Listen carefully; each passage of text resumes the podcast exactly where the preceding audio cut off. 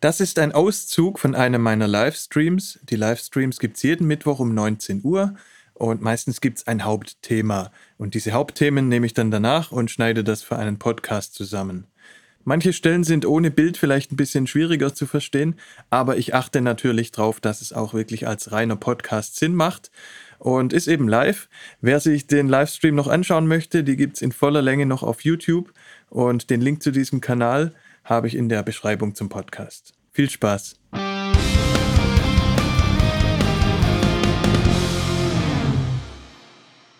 Ich habe den Stream heute, also der Untertitel liebevoll natürlich gemeint, Zeitmanagement für Chaoten. Damit meine ich ja eher so die Kreativen, ne? das habt ihr wahrscheinlich auch richtig verstanden. Im Musikbereich ist das ja gang und gäbe. Na, wir fangen alle ständig Projekte an und die meisten von uns zumindest kriegen einen Bruchteil, wenn überhaupt, nur davon fertig. Nicht, weil wir es nicht können, sondern weil wir es nicht machen. Also die Musikproduktion ist ein perfektes Beispiel. Trotzdem halte ich das Thema auch mal wieder für allgemeingültig, so wie eigentlich fast jedes Thema hier. das gilt für alle Bereiche des Lebens. Dann kann man die Sachen einsetzen, die ich heute erzähle. Und Chaoten eigentlich sind es nur die Gehirnhälften, glaube ich, am Ende. Ne? Die Theorie kennt ihr ja mit linke, rechte Gehirnhälfte. Die einen sind eher so ordentlich strukturiert, die anderen sind chaotisch. Oft die kreativeren, aber auch die, die halt mehr Probleme haben, sich dann selbst ein bisschen zu managen. Und vom beruflichen Kontext kennen das fast alle von uns. Man muss schon so ein gewisses Mindestmaß an Organisationsfähigkeit muss man schon für fast alle Berufe mitbringen.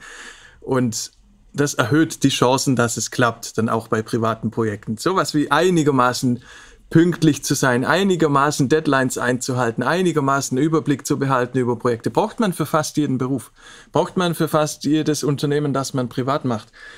Und deshalb denke ich gar nicht, dass dieses Thema so ein schlechtes Image verdient hat. Da sind auch mit die Bücher dran schuld. Ich habe ganz viel schon. Ich habe das zehn Jahre lang unterrichtet in der SAE, das Thema. Über zehn Jahre lang war ich Dozent für Zeitmanagement und habe da auch ganz am Anfang dann diese Bücher gelesen, die so starr sind und so steif und irgendwie nur für Top-Management, als müsste man ein High Achiever sein mit 200 Angestellten, um Zeitmanagement zu brauchen. Total schade. Bestimmt gibt's mittlerweile bessere Bücher, ne? weil dann kam ja dieser Trend, wo auf einmal die ganzen Sachbücher sich oder Fachbücher sich komplett verändert haben. Viel zugänglicher wurden, viel umgangssprachlicher wurden ist aus den USA zu uns rübergeschwappt, dann bestimmt gibt's jetzt zu dem Thema ganz andere Bücher als damals. Und warum mag ich das Thema so sehr? Weil ich eigentlich, und ob ihr es mir glaubt oder nicht, es ist die Wahrheit, ich habe keinen Grund, euch anzulügen, weil ich eigentlich sehr faul bin. Ich bin am liebsten auf der Couch, zumindest eine Zeit lang, und zwischendrin, wenn ich aufstehe, mache ich am liebsten Sachen, die mir Spaß machen. Und habe es ja irgendwie sogar geschafft, meinen Beruf daraus zusammenzubauen. Was ich jeden Tag auch genieße. Und obwohl ich faul bin, habe ich trotzdem Output. Und das liegt an dieser Mischung aus den ganzen Sachen, die ich heute erzähle. Da kennt ihr bestimmt schon viele davon, vielleicht auch ein paar noch nicht. Aber das heute ist also, ist eine Mischung, könnte man sagen, aus dem, was in den ganzen Büchern steht und der Version, die ich dann für mich daraus zusammengebaut habe. Weil das ist ja auch wie bei jedem Thema so, dann muss halt jeder am Ende für sich die richtigen Methoden finden. Also ich lasse jetzt eigentlich nur die übrig, die ich schon für sehr, sehr gut halte heute und würde euch einfach empfehlen, die mal auszuprobieren oder zumindest diejenigen, die euch so ein bisschen ansprechen. Na, man merkt ja direkt, wenn man ein Thema hört, wenn man jetzt fünf Vorschläge kriegt oder keine Ahnung, wie viele das heute sein werden, merkt man ja direkt, dass einen zwei oder drei davon ein bisschen mehr ansprechen als die anderen. Dann würde ich einfach mit denen beginnen und die einfach mal ausprobieren. Und ich habe auch in diesem Unterricht bemerkt, in den zehn Jahren Unterricht zu dem Thema, das Beste, was man machen kann, wenn man ein Thema noch nicht komplett verstanden hat oder noch nicht komplett im Griff hat, ist das Thema jemand anders zu erklären. Das kann Unterricht sein, das kann ein Livestream sein, so wie hier, das kann irgendwas sein. Kann man irgendeiner anderen Person erklären, weil dann Insbesondere bei Unterricht ist man gezwungen, sich vorzubereiten, auch Fragen beantworten zu können. Man befasst sich mit dem Thema nochmal. Man kriegt dann auch Fragen tatsächlich von Menschen, die zum ersten Mal davon hören. Als Unterricht zu geben, ist der perfekte Weg, um selber was noch besser zu verstehen. Und ich habe wahrscheinlich habe ich von den hunderten Studenten, die ich da durchgeschleust habe durch das Thema, wenn nicht Tausende, ich habe wahrscheinlich am meisten profitiert von allen von diesem Unterricht. Aber warum nicht? Dann haben wir alle was davon. Ich schaue nochmal im Chat rein, bevor ich weitermache. Ein Artikel über Quantencomputer. Da kann ein Quantenbit mehr als nur zwei Zustände annehmen. Damit könnte man bestimmt extrem die Latenz noch nach unten drücken. Mehr als zwei Zustände. Ist das, ist das so ein Durchbruch? Also wir konnten ja bisher einfach dann mit mehr als einem Bit mehr als zwei Zustände darstellen. Ja, deshalb fand ich das immer gar nicht so schlimm. Aber ja, gut, Quantencomputer ist natürlich eh krass und ich glaube, wenn dann, je, je näher sich das der Biologie annähert, das Ganze, ne, mit künstlicher Intelligenz und so gehirnähnliche Strukturen, das Latenzthema ist eh bald gegessen. Also da habe ich gar keine Sorge. Na, wir sind jetzt an so einem Schritt, wie vielleicht Spezialeffekte im Kino waren vor, sagen wir vor zehn Jahren. Na, wo man schon, das war noch nicht so geil, aber jetzt, wenn man einen gut gemachten Hollywood-Streifen anguckt und die Spezialeffekte, das sieht einfach aus wie echt. Und so ähnlich sehe ich es mit der Latenz. In, in zehn Jahren ist die so kurz, dass wir sie nicht mehr wahrnehmen können. Denke ich mal. Auch zu Hause, ne? weil im, mit einem großen Pro Tools ist es ja eh schon der Fall. Aber ja, spannendes Thema. Behalten wir auf jeden Fall auch im Auge. Ja? Ganze KI auch in Musikproduktionen. Martin schreibt, wenn ich mir Mixing und Mastering Engineer leisten könnte, wäre ich besser dran mit Songs fertig kriegen. Das ist tatsächlich nicht auf meiner Liste heute von Tipps. ich glaube nicht, dass, es, dass man das braucht. Wäre natürlich auch eine Hilfe. Okay. Ich habe mich gefragt, was managen wir eigentlich wirklich? Weil Zeitmanagement ist für mich der ganz falsche Begriff. Die Zeit ist einfach nur da. Und wenn wir nicht gerade Albert Einstein sind, und selbst der hat es ja nicht wirklich geschafft, dann können wir an der Zeit auch nicht viel ändern. Vielleicht ein kleines bisschen, wenn wir irgendwie im Weltall rumfliegen. Aber das wird am Ende wahrscheinlich zeitaufwendiger als das, was wir dadurch sparen. Zumindest zum aktuellen Stand der Technik. Also die Zeit können wir nicht managen, ne? die ist für alle gleich. Das ist eins der wenigen Dinge, die für alle gleich sind. Egal wie erfolgreich, egal wie reich, wir haben alle die 24 Stunden am Tag. Was wir managen können, ist halt was wir mit in dieser Zeit machen. Also ich würde sagen, Selbstmanagement, das klingt jetzt fast noch schlimmer. Aber das ist eigentlich, wo das hingeht. Was mache ich in der Zeit und nicht nur das, sondern wie fühle ich mich, während ich das mache? Das halte ich für einen ganz entscheidenden Punkt, der in fast allen diesen Büchern maximal eine kleine Rolle spielt. Na, weil für mich funktioniert Zeitmanagement nur, wenn ich nicht nur einen Weg finde, Resultate zu erzielen, sondern auch wenn ich den Weg auf diesem, den Weg zum Resultat genießen kann. Zumindest Großteils. Ne? Also wenn mir meine Arbeit nicht zu 90 Prozent Spaß macht, dann kann ich noch so viel organisieren drumherum, noch so tolle Projektpläne schreiben oder sonst was managen. Dann werde ich nie so effizient sein und auch nie so effektiv sein, wie ich es wäre, wenn mir die Tätigkeit und der Weg dahin auch Spaß macht. Ne? Das heißt, man muss auch eine Umgebung finden für seine ganze Arbeit, muss eine Struktur finden oder schafft das irgendwie ohne Struktur, wenn einem das schon zu viel ist. Aber es geht nicht nur darum, so und so viel Resultate zu schaffen in so und so viel Zeit, sondern auch wirklich, dass es Spaß macht. Deshalb könnte man auch fast Mindset Management dazu sagen. Weil für mich ist, ob es Spaß macht oder nicht, ist für mich komplett eine Mindset-Angelegenheit. Was habe ich für eine Einstellung dazu? Wie sehr will ich das wirklich, was ich mache? Lasse ich mich stressen, wenn was schief geht?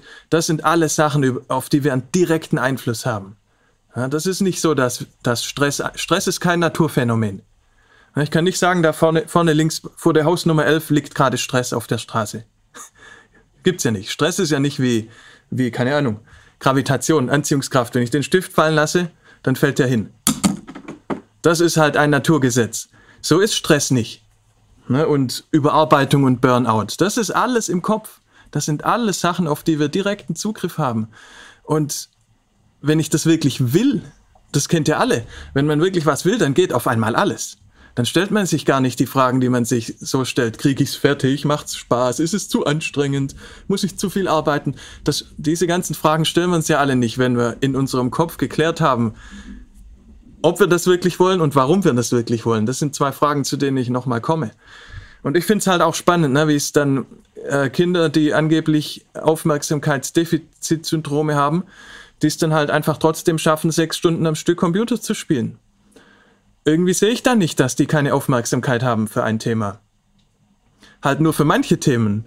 Die, da müsste man halt mal ein bisschen genauer hingucken. Ne? Wie kriegen wir unsere eigenen Köpfe dahin, unser eigenes Mindset dahin, dass wir auch die richtige Einstellung zu dem haben, was wir da eigentlich machen wollen. Und wir denken jetzt alle, wir, klar wollen wir Musik machen.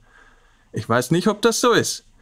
Ich weiß jetzt nicht, wie es bei euch ist, aber ich habe mit vielen Menschen zu tun gehabt, die glauben, dass sie Musik, dass Musik ihr Leben ist und ihre Leidenschaft vielleicht ein Drittel davon, wenn nicht die Hälfte, wollen eigentlich Anerkennung.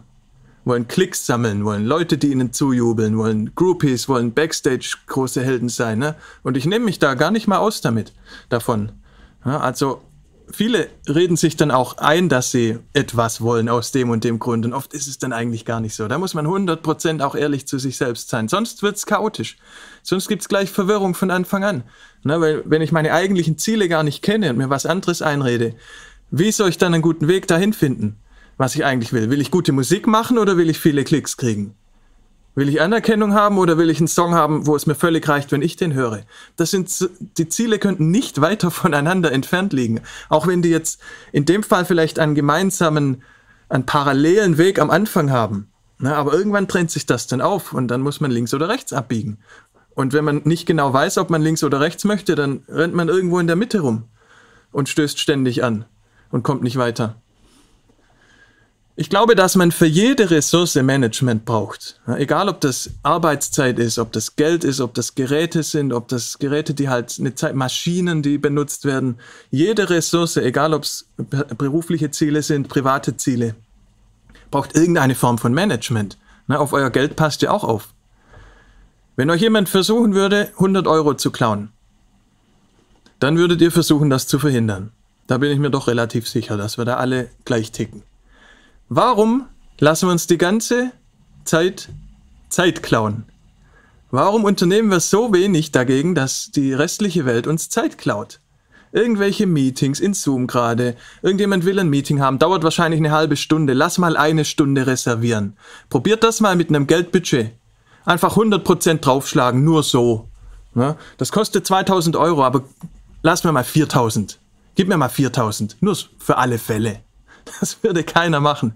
Niemand würde euch doppelt so viel Geld geben. Doppelt so viel Zeit ständig. Na, Meetings, alles, hier, da.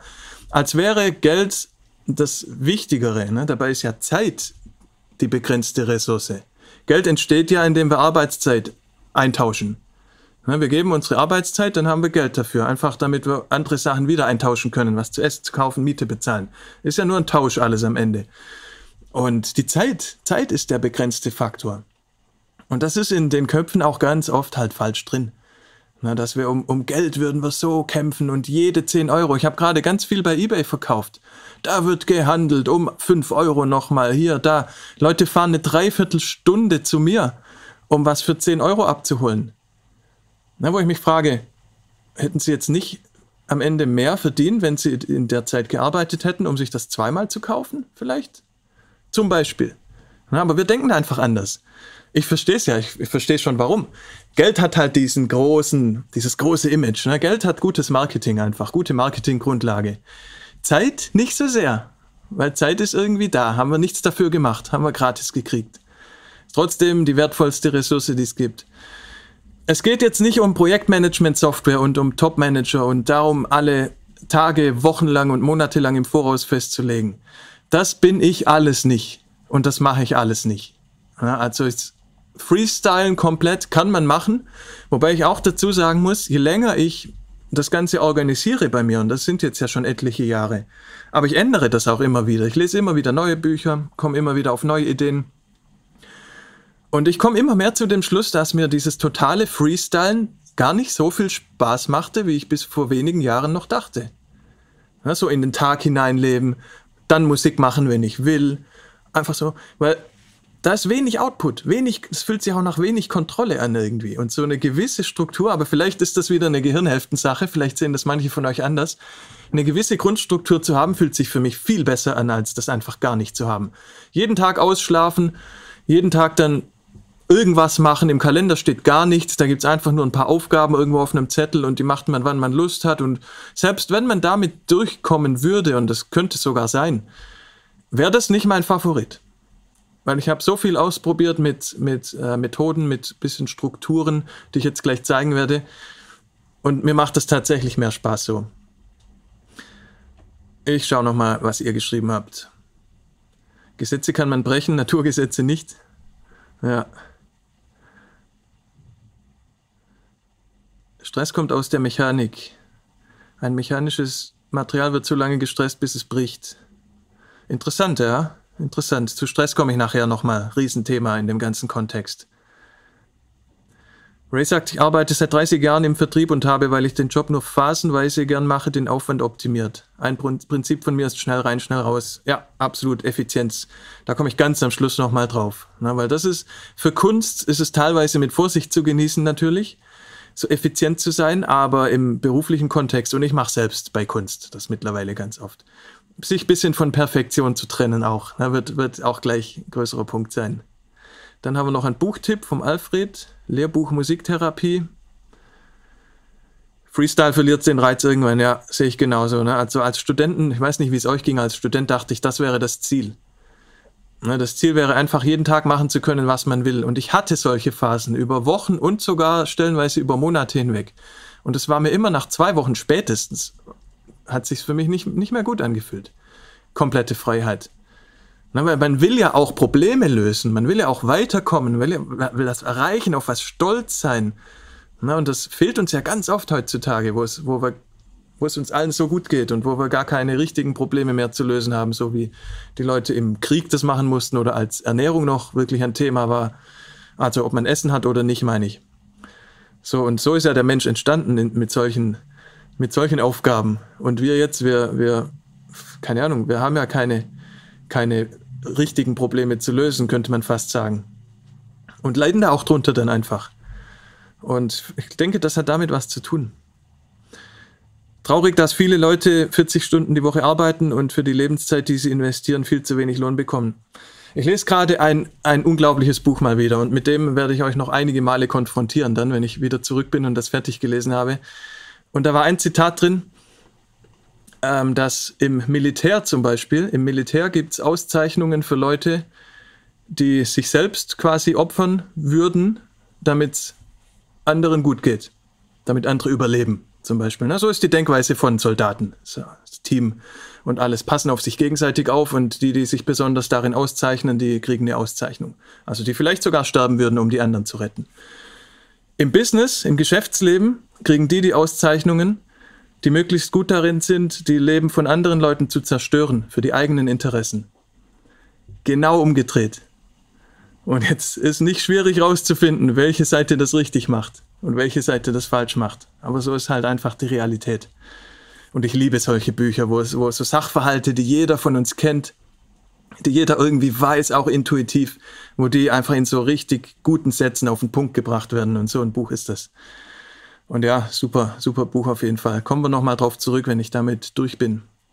Ich habe äh, das, das Buch, das ich schon mal gezeigt habe, Start with Why, ist von demselben Autor. Simon, Simon Sinek, Sinek, Simon Sinek.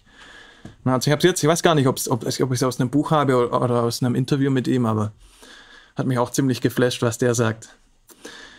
Zeit ist Geld, hieß es ja immer, aber das ändert sich gerade übrigens wieder. Zeit ist Geld. Also das stammt noch aus Industri Industrialisierungszeiten, wo es auch wirklich so ist, wie es, wie es der Infinity Stratus hingeschrieben hat. Leute arbeiten 40 Stunden, werden pro Stunde bezahlt. Das wird sich nicht mehr so unglaublich lange halten, dieses Modell. Und alles, was mit neuen Medien zu tun hat, mit Digitalisierung zu tun hat, geht ja schon in die Richtung, dass man nicht mehr nach Stunden bezahlt wird, sondern einfach nach Resultat. So wie es sich für mich auch richtig anfühlt. Ich war selber acht Jahre angestellt, Vollzeit auch. Und fand es auch immer unfair, ne? wenn ich einfach effizienter bin, in derselben Zeit zweimal so viel mache wie jemand anders, wir verdienen gleich viel. Ja, das ist halt klar, mit, als Fließband erfunden wurde, als es dann Industrialisierung, als große Fabriken dann kamen, dann ist es irgendwann sinnvoll, wenn Leute am Fließband stehen und ihr Arbeitstempo ist vorgegeben von Technik zum Beispiel. In vielen Jobs ist das noch so. Ja, viele im Handwerk ist es ganz oft jetzt immer noch so klar, dass man die, dass man gar nicht viel schneller sein kann und gar nicht viel dran drehen kann an der Arbeitszeit und dann einfach pro Stunde bezahlt wird. Aber das ist halt, wenn man Geld verdienen möchte, wenn man finanziell unabhängig sein möchte, ist das halt die schlechtest mögliche Arbeit, Arbeitsmethode, die es gibt quasi. Weil alle Sachen, die skalieren können, die einen Hebel haben, sowas wie Musik machen. Ich mache einen Song einmal, kann den unendlich oft verkaufen. Sowas ist halt unendlich skalierbar. Und das sind Dinge, die halt attraktiv sind, wenn man sich finanziell unabhängig machen möchte.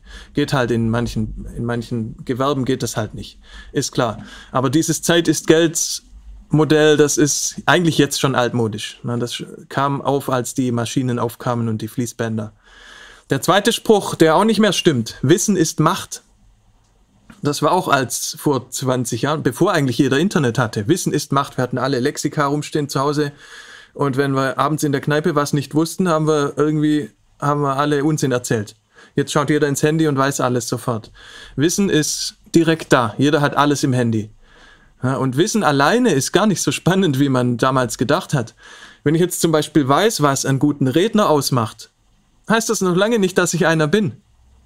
Also ich glaube nicht, dass Wissen so alleine so viel bringt. Wissen macht nicht zwingend eine Veränderung. Das ist genauso jetzt, wenn ihr mir jetzt zuhört und die Sachen versteht, die ich sage, das alleine wird nichts ändern in eurem Leben. Ja, wenn ihr was ändern wollt, dann müsst ihr es einfach ausprobieren. Müsst es machen. Und das Lustige oder das Traurige ist ja, dass wir eigentlich fast immer wissen, was wir machen sollten. Aber wir machen es halt nicht. Also das Wissen alleine finde ich nicht so spannend. Und in der Ausbildung gibt es so Taxonomiestufen, nennt sich das. Da muss man dann, wenn man einen Lehrplan schreibt, muss man hinschreiben, was der Student mit diesem Thema danach können muss. Und Taxonomiestufen ist zum Beispiel, er muss es wissen oder eine Stufe höher wäre, er muss es verstehen noch eine Stufe höher wäre, er muss es können. Ja, da arbeitet man sich durch solche Stufen und je nachdem, welches Ausbildungsniveau man erreichen will, ob man jetzt einen Bachelor will oder einen Master oder irgendwas, gibt es dann verschiedene Taxonomiestufen, die man dann pro Thema quasi erfüllen muss. Ja, und so ähnlich sehe ich das. Also für mich ist, ist das Wissen ist nicht die Macht, sondern das Tun ist die Macht und vielleicht das Verstehen noch.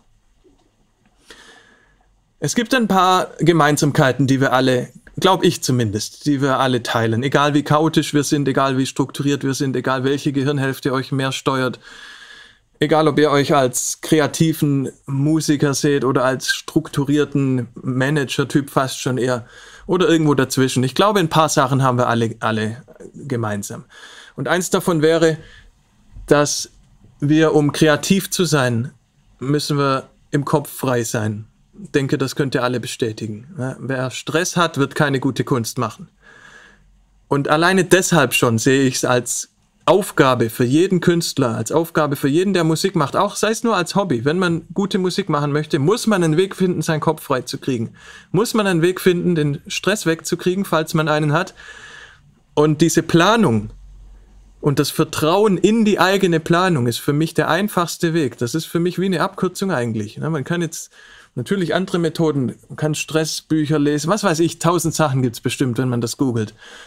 Aber mir reicht's einfach, Vertrauen in meine eigene Planung zu gewinnen. Und das dauert. Das kann Monate oder Jahre dauern. Das ist so ein Langstreckenlauf. Ne? Das ist jetzt kein Sprint, was man einmal schnell erledigt.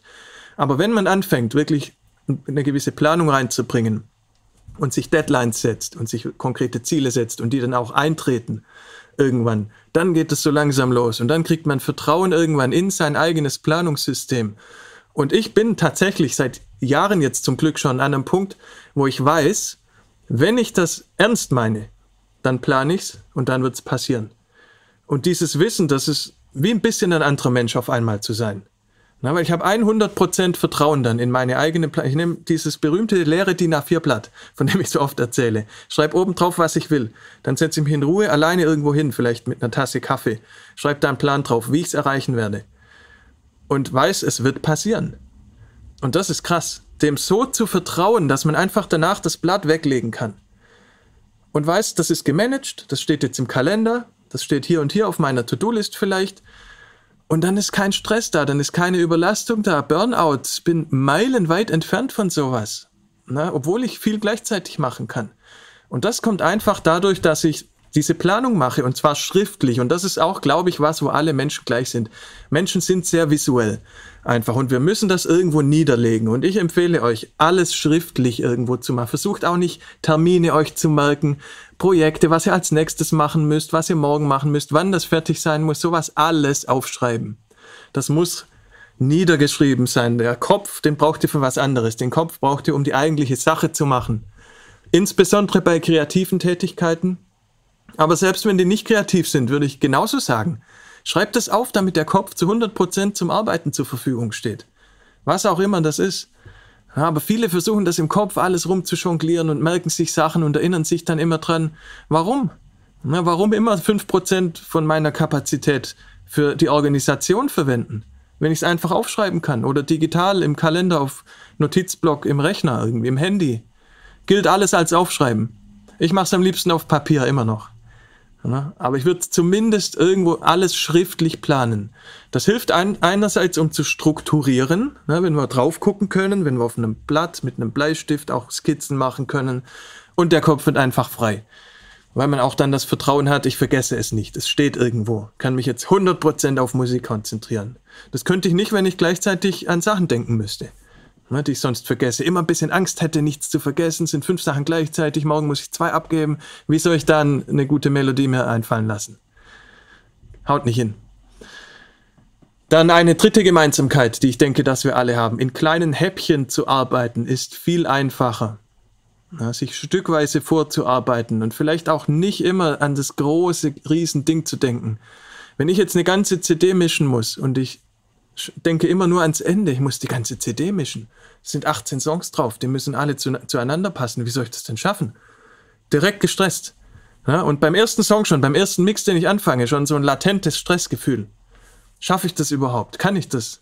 Wird das klappen? Schaffe ich es pünktlich? Das ist viel irgendwie. Was mache ich denn, wenn was schief geht? Ja, und dann genau dieser Effekt, den wir alle kennen. Und wir machen uns Sorgen über Sachen, die wahrscheinlich gar nicht passieren. Komplett sinnlos kleine Häppchen. Also deshalb schreibe ich es mir auf einen Zettel auf, mache einen Zeitplan, lege das dann weg und kümmere mich jetzt um die nächste Phase, um den ersten Schritt. Ja, bis zum ersten großen, bis zum Beispiel den ersten Song fertig mischen oder nur einen ersten Rough Mix. Ja, man kann die Häppchen ja beliebig klein machen und auch da gibt es eine Technik, zu der ich jetzt dann gegen Ende noch komme. Es gibt eine, eine, eine der wichtigsten Techniken im Zeitmanagement für mich ist das wirklich dieses Zerteilen in kleinen Häppchen, deshalb wird das gleich nochmal ein eigenes Thema sein. Ablenkungen wird ein Riesenthema sein. Ich denke, auch das haben wir alle gemeinsam. Wir machen uns das Leben nicht gerade leichter heutzutage mit diesen ganzen Ablenkungen, die wir haben. Und wenn wir von außen keine haben, dann machen wir uns welche selber. Ne? Willkommen im Club der Prokrastination. Sachen vor sich herschieben, die unangenehm sind. Und in jedem schönen Ziel, und je schöner das Ziel vielleicht sogar, desto mehr gibt es auch unangenehme Dinge zu tun. Das gibt es bei Musik, das gibt es bei allem. Ne? Das, alle, jedes Ziel, wo es wert ist hinzugehen, gibt es schwierige Schritte auf dem Weg. Ich wüsste kein Gegenbeispiel. Und ja, da prokrastinieren wir dann halt, dann schieben wir das vor uns her, wollen ein bisschen uns selber ablenken. Also ich kann mich an eine Zeit erinnern in meinem Leben und, und das kommt auch immer wieder mal solche Phasen. Das war, wo ich angestellt war in der Zeit. Da habe ich dann 40 Mal am Tag E-Mails gecheckt. Ja, insbesondere, wenn ich mich vor einem unangenehmen Telefonanruf drücken wollte aber mein Gewissen zu schlecht war, gar nichts zu machen, so dass ich zumindest mir selber vorspielen wollte, dass ich jetzt gerade was Sinnvolles mache oder arbeite zumindest. Und dann habe ich einfach E-Mails gecheckt und gehofft, dass da welche sind. Und dass ich nicht den unangenehmen Telefonanruf machen muss jetzt. Und ich habe teilweise wirklich tagelang dann solche Anrufe vor mir hergeschoben. Was ja auch wieder ein Teil vom Gehirn natürlich abzieht, von meiner Arbeitskraft. Weil ich denke dann jeden Morgen dran, wenn ich anfange zu arbeiten, okay, ich habe es gestern wieder nicht gemacht, ich habe es heute wieder auf meiner Liste, bin den ganzen Tag so leicht abgefuckt, auch über mich selber einfach, weil hätte ich es gestern gemacht, wäre es weg, wäre es erledigt. Ja, und das Beste an der Story ist halt, die, der Telefonanruf ist dann tatsächlich auch nie schlimm. Na, das denkt man ja einfach nur. Weil selbst wenn es ein unangenehmes Thema ist oder man jemand eine schlechte Nachricht überbringen muss, ist ja alles ganz normal. Ist alles ganz normal. Solange man höflich bleibt, passiert ja nie was. Es gehört alles, ist alles Kommunikation, gehört alles dazu, Ziele zu erreichen. Genauso wie, dass man Fehler machen vermeiden möchte, kommt auch gleich noch ein eigenes Thema. Da haben auch ganz viele ein ganz schlechtes Bild von Fehlern. Dabei gehören Fehler auch zu jedem Weg nach vorne, gibt es immer Fehler. Perfektionismus hatten wir gerade auch schon, gerade bei Musik und Kunst. Dass man es zu gut haben will, wird ein Thema sein. Und dann könnt ihr euch das einfach zusammenbauen. So habe ich es gemacht. Also ich habe das dann aus allen Büchern, aus allen, was mir andere Leute erzählt haben, was so erfolgreiche Menschen in Interviews gesagt haben, habe alles ausprobiert einfach. Ihr wisst ja, ich mache immer diese Experimente. Das ist auch schon was, was ich sehr, sehr lange mache. So ein paar Wochen lang einfach mal was Neues auszuprobieren und dann ein paar Sachen davon zu behalten.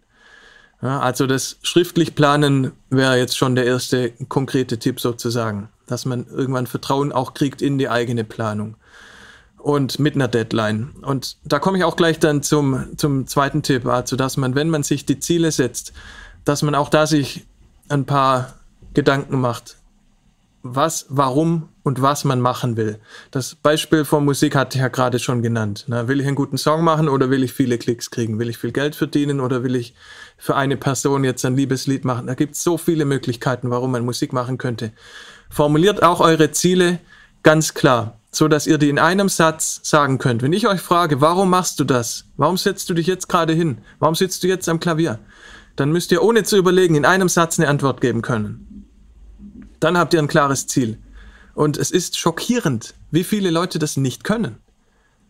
Ich habe mir da eine Zeit lang fast einen Spaß, ziemlich gemeinen Spaß draus gemacht, Leute einfach zu fragen, warum machst du jetzt das? Rennt in irgendein Büro rein, fragt, warum, was ist jetzt gerade dein Ziel? Oder privat genauso. Und dann geht es los mit Ja, also. Also, ähm, also ich muss und ähm, das von letzter Woche und hier, ne, dann kommen so erstmal kommt gar nichts, nur Gelaber und irgendwann kommen so fünf Sätze, wo man dann so langsam ein Schema erkennt. Und das sind halt dann, ist verschwendete Arbeitszeit einfach, weil genauso arbeiten die Leute dann, genauso wie sie die Frage beantworten, genauso gehen sie vor auf ihrem Weg zum Ziel. Und dann wundert es mich auch nicht, wenn man für nichts mehr Zeit hat. Ja, weil man hätte das in einem Fünftel der Zeit schaffen können. Da vorne ist das Ziel, hier ist geradeaus drauf zu. Und dies, das Ziel ist irgendwo da hinten. So, irgendwo da, dann wahrscheinlich rechts. Da ist, glaube ich, mein Ziel. Lass mal so, in, wenn wir mal in die Richtung gehen, vielleicht nicht zu schnell, damit wir gucken können, dann sind wir, glaube ich, nicht so falsch. Klare Zielsetzung, klar formulieren, warum will ich das? Erfolg klar definieren auch. Was würde ich als Erfolg bezeichnen? Weil da kommen wir so langsam schon dann der Sache auf den Grund, warum will ich das eigentlich? Was wäre Erfolg für mich? 1000 Klicks? 10.000 Klicks? wenn ich eine Person zum Weinen bringe mit meiner Musik, wenn mir zehn Leute schreiben, dass der Song sie berührt hat, was, was ist Erfolg? Wenn ich selber Gänsehaut davon kriege? Ja, aufschreiben auch. Sich selbst drüber klar werden. Was ist der Erfolg und ist der messbar? Kann ich das messen? Ab wann bin ich erfolgreich? Ab wann habe ich mein Ziel erreicht? Ja, zum Beispiel, ich habe 1000 Euro damit verdient. Das kann ich ganz klar messen. Oder ich habe 10.000 Klicks gekriegt. Ja, Sachen, die man messen kann. Also so sollte man sich die, die Ziele aufschreiben und dann auf jeden Fall eine Deadline. Ja, sagen, das mache ich in zwei Wochen. Das ist ein ganz, ganz wichtiger Bestandteil, dass man dieses Vertrauen kriegt in die eigene Planung und in die eigene Methodik. Dass man dann eine Deadline sich setzt und sich auch dran hält. Und wir hatten das Beispiel, ein paar Leute von euch haben mitgemacht, als ich ein, wie lange war das Experiment? Zwei Wochen, glaube ich, habe ich eine Stunde Musik gemacht, immer zur selben Uhrzeit jeden Tag. Und habe danach dann gesagt, okay, danach muss was, danach ist es dann ist es fertig auch. Ne? Oder war das? Ich kann mich gar nicht mehr genau erinnern. Aber ich weiß noch, dass mir jemand geschrieben hat, der mitgemacht hat, dass er jetzt auf, zum ersten Mal was auch nicht ganz perfekt abgegeben hat und die Deadline eingehalten hat und richtig happy war. Und auch daran muss man sich gewöhnen, gerade wenn man von der Kunst kommt oder von der Kreativität, dass man nicht immer alles perfekt machen kann und sollte, ne? sondern dass man einfach dann abgibt, wenn die Deadline da ist. Und meistens ist ja eh so, wenn wir es noch weitermachen würden, machen wir es halt so perfekt für uns, dass eh keiner mehr den Unterschied hört irgendwann. Weil man macht ja am Anfang die wichtigsten Sachen, wenn man eine Deadline hat. Und wir nehmen uns ja immer die Zeit bis zu einer Deadline. es ist ja nie so, dass wir früher fertig sind. Wenn wir zwei Wochen kriegen, sind wir nach zwei Wochen fertig oder halt so fertig, wie wir halt sind. Wenn wir nach vier, wenn wir vier Wochen Zeit haben, sind wir genauso fertig nach vier Wochen. Ist es nicht besser dann? Wir sind genauso fertig dann nach vier Wochen mit dem Ding. Ja, also man kann es auch nach zwei Wochen schaffen, weil wir werden ja immer nervös, wenn die Deadline kommt. Und dann setzen wir uns halt ran. Richtig. Und dann machen wir irgendwann eine Nacht durch, wenn es sein muss. Und deshalb kann man die Deadline genauso gut einhalten. Das ist eine, eine Angewohnheit, von der man so viel profitieren kann. Man kann das sogar öffentlich machen. Also ich habe es im Sport ganz oft erlebt, ne, was es für einen Riesenunterschied macht, wenn man unter Beobachtung steht. Und auch jetzt mit Sachen, die ich im Stream großmaulig ankündige. Ich mache sie dann auch, ne, weil ich das ist ganz anders, als wenn ich es niemand gesagt hätte. Und wenn wir beim, keine Ahnung, bei einem Lauf, 10 Kilometer Lauf waren, immer eine kleine Runde oder sowas und da stehen Leute am Rand, die ich kenne und die mich anfeuern und die mich beobachten, dann war ich grundsätzlich schneller, als wenn das nicht der Fall war. Als wenn ich alleine vor mich hinrenne, genauso motiviert, genauso trainiert, aber ein Riesenunterschied, wenn, wenn, wenn wir das öffentlich quasi machen oder Leute, die wir kennen, sogar uns quasi zugucken dabei.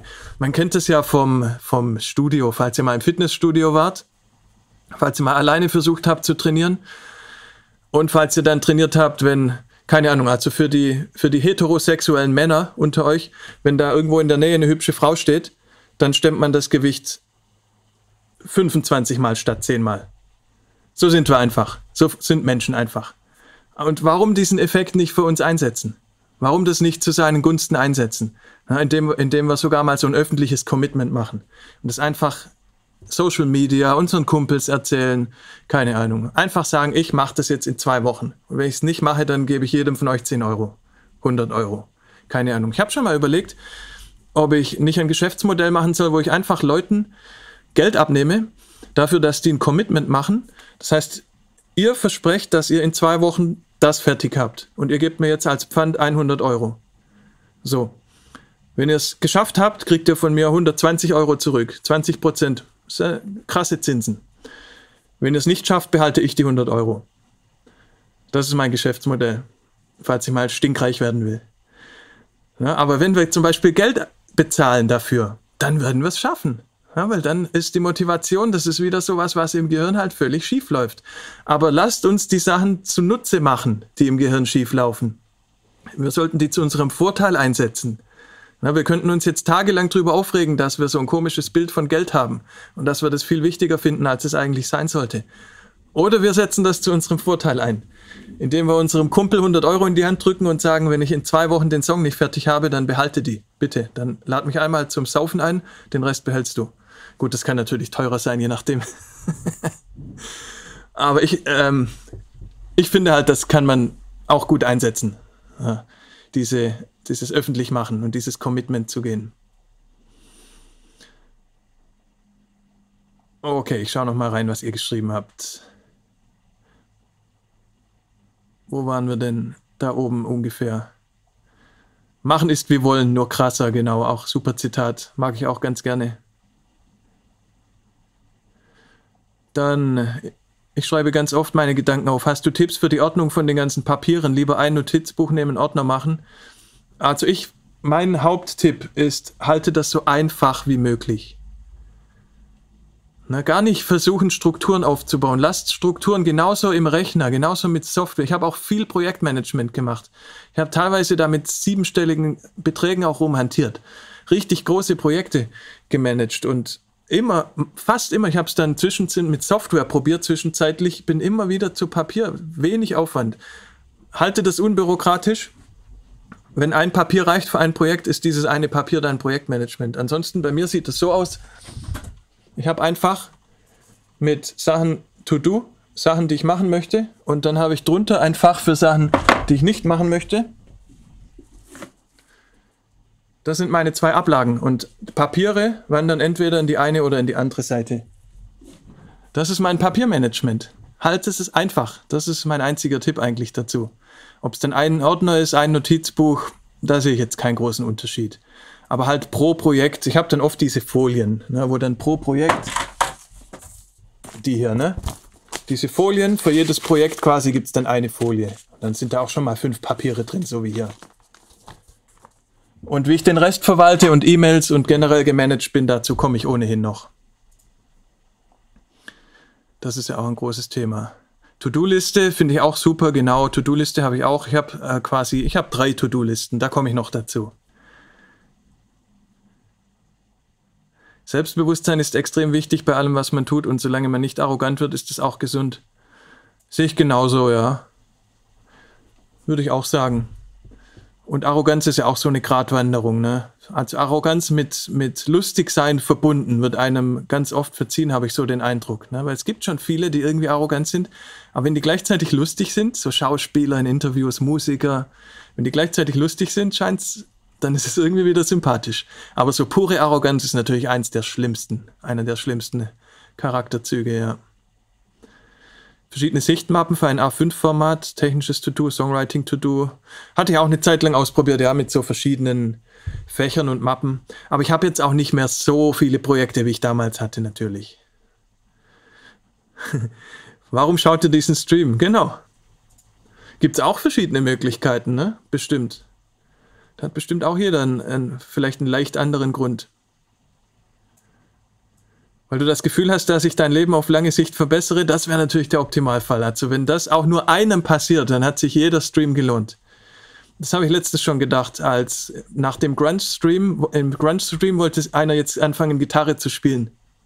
Und ich, in dem Moment habe ich es gar nicht gecheckt eigentlich, was da gerade passiert. Stellt euch jetzt vor, der wird, kauft sich wirklich eine Gitarre, weil er meinen Stream über Grunge gesehen hat, fängt jetzt wirklich an, Gitarre zu spielen und hat ein neues Hobby. Wie krass das wäre. Wie krass das wäre. Muss ich ihn irgendwann mal fragen dann. Erfolg ist für mich, wenn ich zufrieden und glücklich bin mit dem, was ich mache. Ja. Viel besser kann man es ja eigentlich gar nicht haben. Da wollen wir doch eigentlich alle hin am Ende. Andere merken schon, wer abliefert. Glaube ich auch. Na, ich komme auch nachher noch zu diesem Glücksthema, ob man Glück braucht, um seine Sachen zu schaffen und erfolgreich zu sein. Weil ich persönlich glaube ja nicht so an Glück. Ich glaube auch, andere merken schon, wer abliefert. Das ist ein sehr schöner Satz im Laufe der Zeit. Na, Menschen sind konsistent. Wir sind nicht jeden Tag ein anderer Mensch. Wir sind konsistent über Wochen, über Monate, über Jahre. Na, wenn wir zu viel saufen, dann machen wir das die ganze Zeit. Wenn wir pünktlich sind, sind wir die ganze Zeit pünktlich. Wenn wir gute Musik machen, machen wir meistens gute Musik oder zumindest regelmäßig. Vielleicht nicht so oft, wie wir wollen. Aber Menschen sind konsistent. Und andere merken, wer abliefert, das ist genau diese Konsistenz. Ja, das irgendwie, das breitet sich aus. Das, was wir sind, das, was wir machen, das breitet sich aus. Andere kriegen mit, wie wir sind und was wir können. Zwei-Fächer-Methode, ja, die ist hervorragend. Also das wichtigere Fach ist der Mülleimer. Ne? Das da hatten wir ja vorhin schon Nein sagen, auch Sachen nicht machen. Man muss nicht alles machen, nur weil es auf einer To-Do-Liste landet. Das dachte ich auch eine Zeit lang, als ich noch frisch war damals mit Management. Ich habe mit 25, als ich 25 war, habe ich eine Management-Position bekommen. Das war viel zu früh. Und bin da richtig ins kalte Wasser geschmissen worden. Ne? Und dann macht man halt viel natürlich falsch, aber viel auch intuitiv, hat Vor- und Nachteile. Und ich dachte halt jahrelang, ich müsste alles machen. Und habe oft immer eilige Sachen zuerst gemacht, anstatt wichtige Sachen zuerst zu machen. Wichtig und eilig ist nicht dasselbe. Da komme ich auch gleich nochmal drauf, wenn ich über Prioritäten spreche. Mein Geschäftsmodell klingt nach Pfandleihe. Gibst du das Geld nicht rechtzeitig zurück, behält die Pfandleihe deine Sachen. Das Schöne an dem Geschäftsmodell ist, dass selbst wenn ich Geld verliere, mich freuen würde. Ja, weil wenn ich Geld verliere, würde das heißen, die Leute haben alle das, ihr Ziel erreicht. Und das wäre eigentlich noch schöner. Da kann man doch dann gerne mal 20 Euro drauflegen, wenn jemand sein Ziel erreicht hat. Ich bin leider nicht konsistent, höchstens darin, dass ich äh, zwei bis dreimal im Monat die Facetten meiner Persönlichkeit ändere. Okay, dann bist du eine, also ich weiß nicht, wie ernst das gemeint ist, aber wenn das wirklich so ist, bist du einfach eine sehr, sehr kleine Minderheit. Das gibt's natürlich immer. Ausnahmen bestätigen die Regel. Aber ich sag mal, 99 Prozent der Menschheit ist konsistent. Wahrscheinlich sogar mehr. Keine Ahnung, kenne ich jetzt keine Zahlen, aber über 90 Prozent würde ich jetzt die Hand dafür ins Feuer legen. Okay, also Zielsetzung, ne? warum will man das? Sich auch dann wirklich überlegen, sind, sind die Ziele wirklich meine Ziele? Und wenn wir Ziele haben und wenn das auch aufrichtig unsere Ziele sind, wenn wir da wirklich ehrlich zu uns sind und wenn wir uns selbst auch so gut verstanden haben überhaupt, ne? also ich habe lange Zeit auch nicht genau bei mir verstanden, warum ich Musik machen wollte, warum ich auf eine Bühne wollte. Vielleicht versteht man das oft erst, wenn man es geschafft hat. So war es bei mir in dem Fall. Aber wenn man seine Ziele dann klar hat, wenn man in einem Satz beantworten kann, warum man jetzt das macht, was man gerade macht, was man erreichen möchte, dann führt uns ganz oft unser Unterbewusstsein auch dahin oder hilft uns zumindest. Ja, unser Unterbewusstsein bringt uns dahin, wo unser bewusster Verstand hin will. Ganz oft. Wir kennen das alle, man will was im Keller holen, man geht runter und sobald man unten ist, hat man vergessen, was man eigentlich will. Man hat vergessen, warum man runtergegangen ist. Ja, man läuft in die Küche, auf dem Weg dahin vergisst man, was man eigentlich machen wollte. Trotzdem ist man weitergelaufen. Man hat nicht unterwegs, als man es vergessen hat, hat man ist, ist man trotzdem weitergelaufen. Na, in dem Moment, wo man vergisst, was man da eigentlich wollte, hat man nicht aufgehört zu laufen. Das Unterbewusstsein führt uns weiter. Das hat einfach gecheckt, mein bewusster Verstand will jetzt dahin, will in den Keller Okay, dann bewege ich jetzt die Beine. Und wir gehen in den Keller. Wir haben längst vergessen, warum wir da runter wollen. Trotzdem gehen wir weiter. Und genau so kommt man diesen Zielen näher. Aber das passiert halt nur, wenn man die klar definiert hat. Das ist auch nochmal so ein Gratis-Vorteil. Und Aufschreiben hilft dabei enorm. Ne? Das kommt alles zusammen. Das ist alles diese ganze Mischung aus Organisation, aus Aufschreiben, aus die richtigen Ziele sich zu nehmen. Das gehört alles zusammen. Und am Ende wird es auf einmal ganz, ganz leicht fast schon. Ne? Wenn man dann seine Methode halt gefunden hat. Aber alle, die ihre Ziele erreichen, ich frage jeden, den ich treffe, der in, in diesem Sinne erfolgreich ist, ne, der sich Ziele nimmt, auch die ihn glücklich machen oder die und, und die dann auch wirklich erreicht. Ne, ich frage diese Leute immer, wie sie das so machen, was für Methoden und so weiter.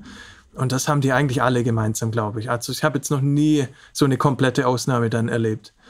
Leute, die komplett unfokussiert sind und durch Zufall irgendwas erreichen, das passiert ja einmal vielleicht. Aber das ist ja dann auch nicht der Normalfall. Prioritäten habe ich gerade schon angekündigt. Prioritäten heißt, es gibt Sachen, die sind wichtiger als andere. Und es gibt eine, eine Analyse von To-Do-Listen und die hat der Eisenhower damals gemacht, einer der Präsidenten der USA, der garantiert genug zu tun hatte. Der hat bestimmt eine große To-Do-List gehabt. Und der hat Prioritäten eingeteilt in A, B und C. Das wird heute noch ganz viel verwendet. Das ist ja eine der gängigen Methoden. Also ihr habt jetzt gerade meine Prioritäten gesehen. Bei mir gibt es A und B, machen oder nicht machen, Fach oder Mülleimer. Das ist bei mir ein bisschen einfacher. Aber wenn das wirklich viele Sachen sind, viele Projekte gleichzeitig, komplexe Sachen, dann ist ganz oft, dass man A, B, C macht mit Prioritäten. Priorität A wäre wichtig und eilig. Priorität B wäre wichtig. Priorität C wäre eilig. Das weiß man ja, ne? Das ist intuitiv. Wir wissen ja, was, welche Aufgabe wichtig ist, welche Aufgabe eilig ist, welche Aufgabe beides ist, welche Aufgabe gar nichts ist. Die, gar, die weder eilig noch wichtig ist, können wir direkt löschen. Ich lösche auch die, die nur eilig sind. Ja, wenn die nicht wichtig sind, warum soll ich die machen? Der Punkt ist jetzt, wir verwechseln ganz oft wichtig mit eilig. Ja, weil ständig labern uns Leute zu, das muss morgen fertig sein, das, das, das hier und das brauche ich da und dann, dann, dann. Das dürft ihr selbst entscheiden. Na, ihr müsst nicht das andere Leute entscheiden lassen, zumindest jetzt in manchen Fällen. Also wenn es jetzt beruflich ist und ihr seid angestellt, habt einen Chef, klar, dann kriegt man oft die Prioritäten vorgesetzt. Nichtsdestotrotz mag ich die Denkweise. Na, dass wichtig nicht dasselbe ist wie eilig. Und dass etwas, das nicht wichtig ist, vielleicht gar nicht gemacht werden muss.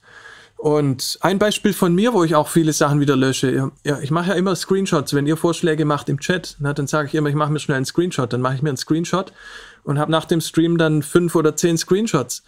Und ein Drittel davon entscheide ich dann auch wieder zu löschen. Na, weil das sind Bücher dann, die ihr empfohlen habt, Filme, irgendwelche Videos in YouTube. Und in dem Moment kann ich nicht entscheiden, mitten im Stream, ob mich das interessiert oder nicht. Ich muss auch erst mal reingucken, zehn Sekunden reingucken. Na, und gehe dann danach die Screenshots in Ruhe durch und dann vergebe ich Prioritäten. Dann entscheide ich, okay, das Buch interessiert mich, das bestelle ich mir. Ich habe schon einige Bücher bestellt, die mir im Stream empfohlen wurden, andere auch nicht. Dann lösche ich den Screenshot wieder. Das ist mir dann nicht wichtig. Na, das weiß man halt vorher nicht. Deshalb macht man To-Do-Listen, da landet erstmal alles drauf und dann löscht man die Hälfte wieder weg. Und viele trauen sich halt auch nicht, das zu löschen. Und der Eisenhower, also es gab dann, als die Methode etabliert war mit Prioritäten A, B und C, wurde das auch mal analysiert, wie so auf typischen To-Do-Listen die Verteilung ist. Priorität A sind circa 15 Prozent der Aufgaben auf einer statistisch durchschnittlichen To-Do-List. 15% der Aufgaben sind wichtig und eilig. Das ist wenig, ne? Dann waren ähm, 65% waren, nee, 20% waren ähm, Priorität B, Sachen, die wichtig sind, aber nicht eilig.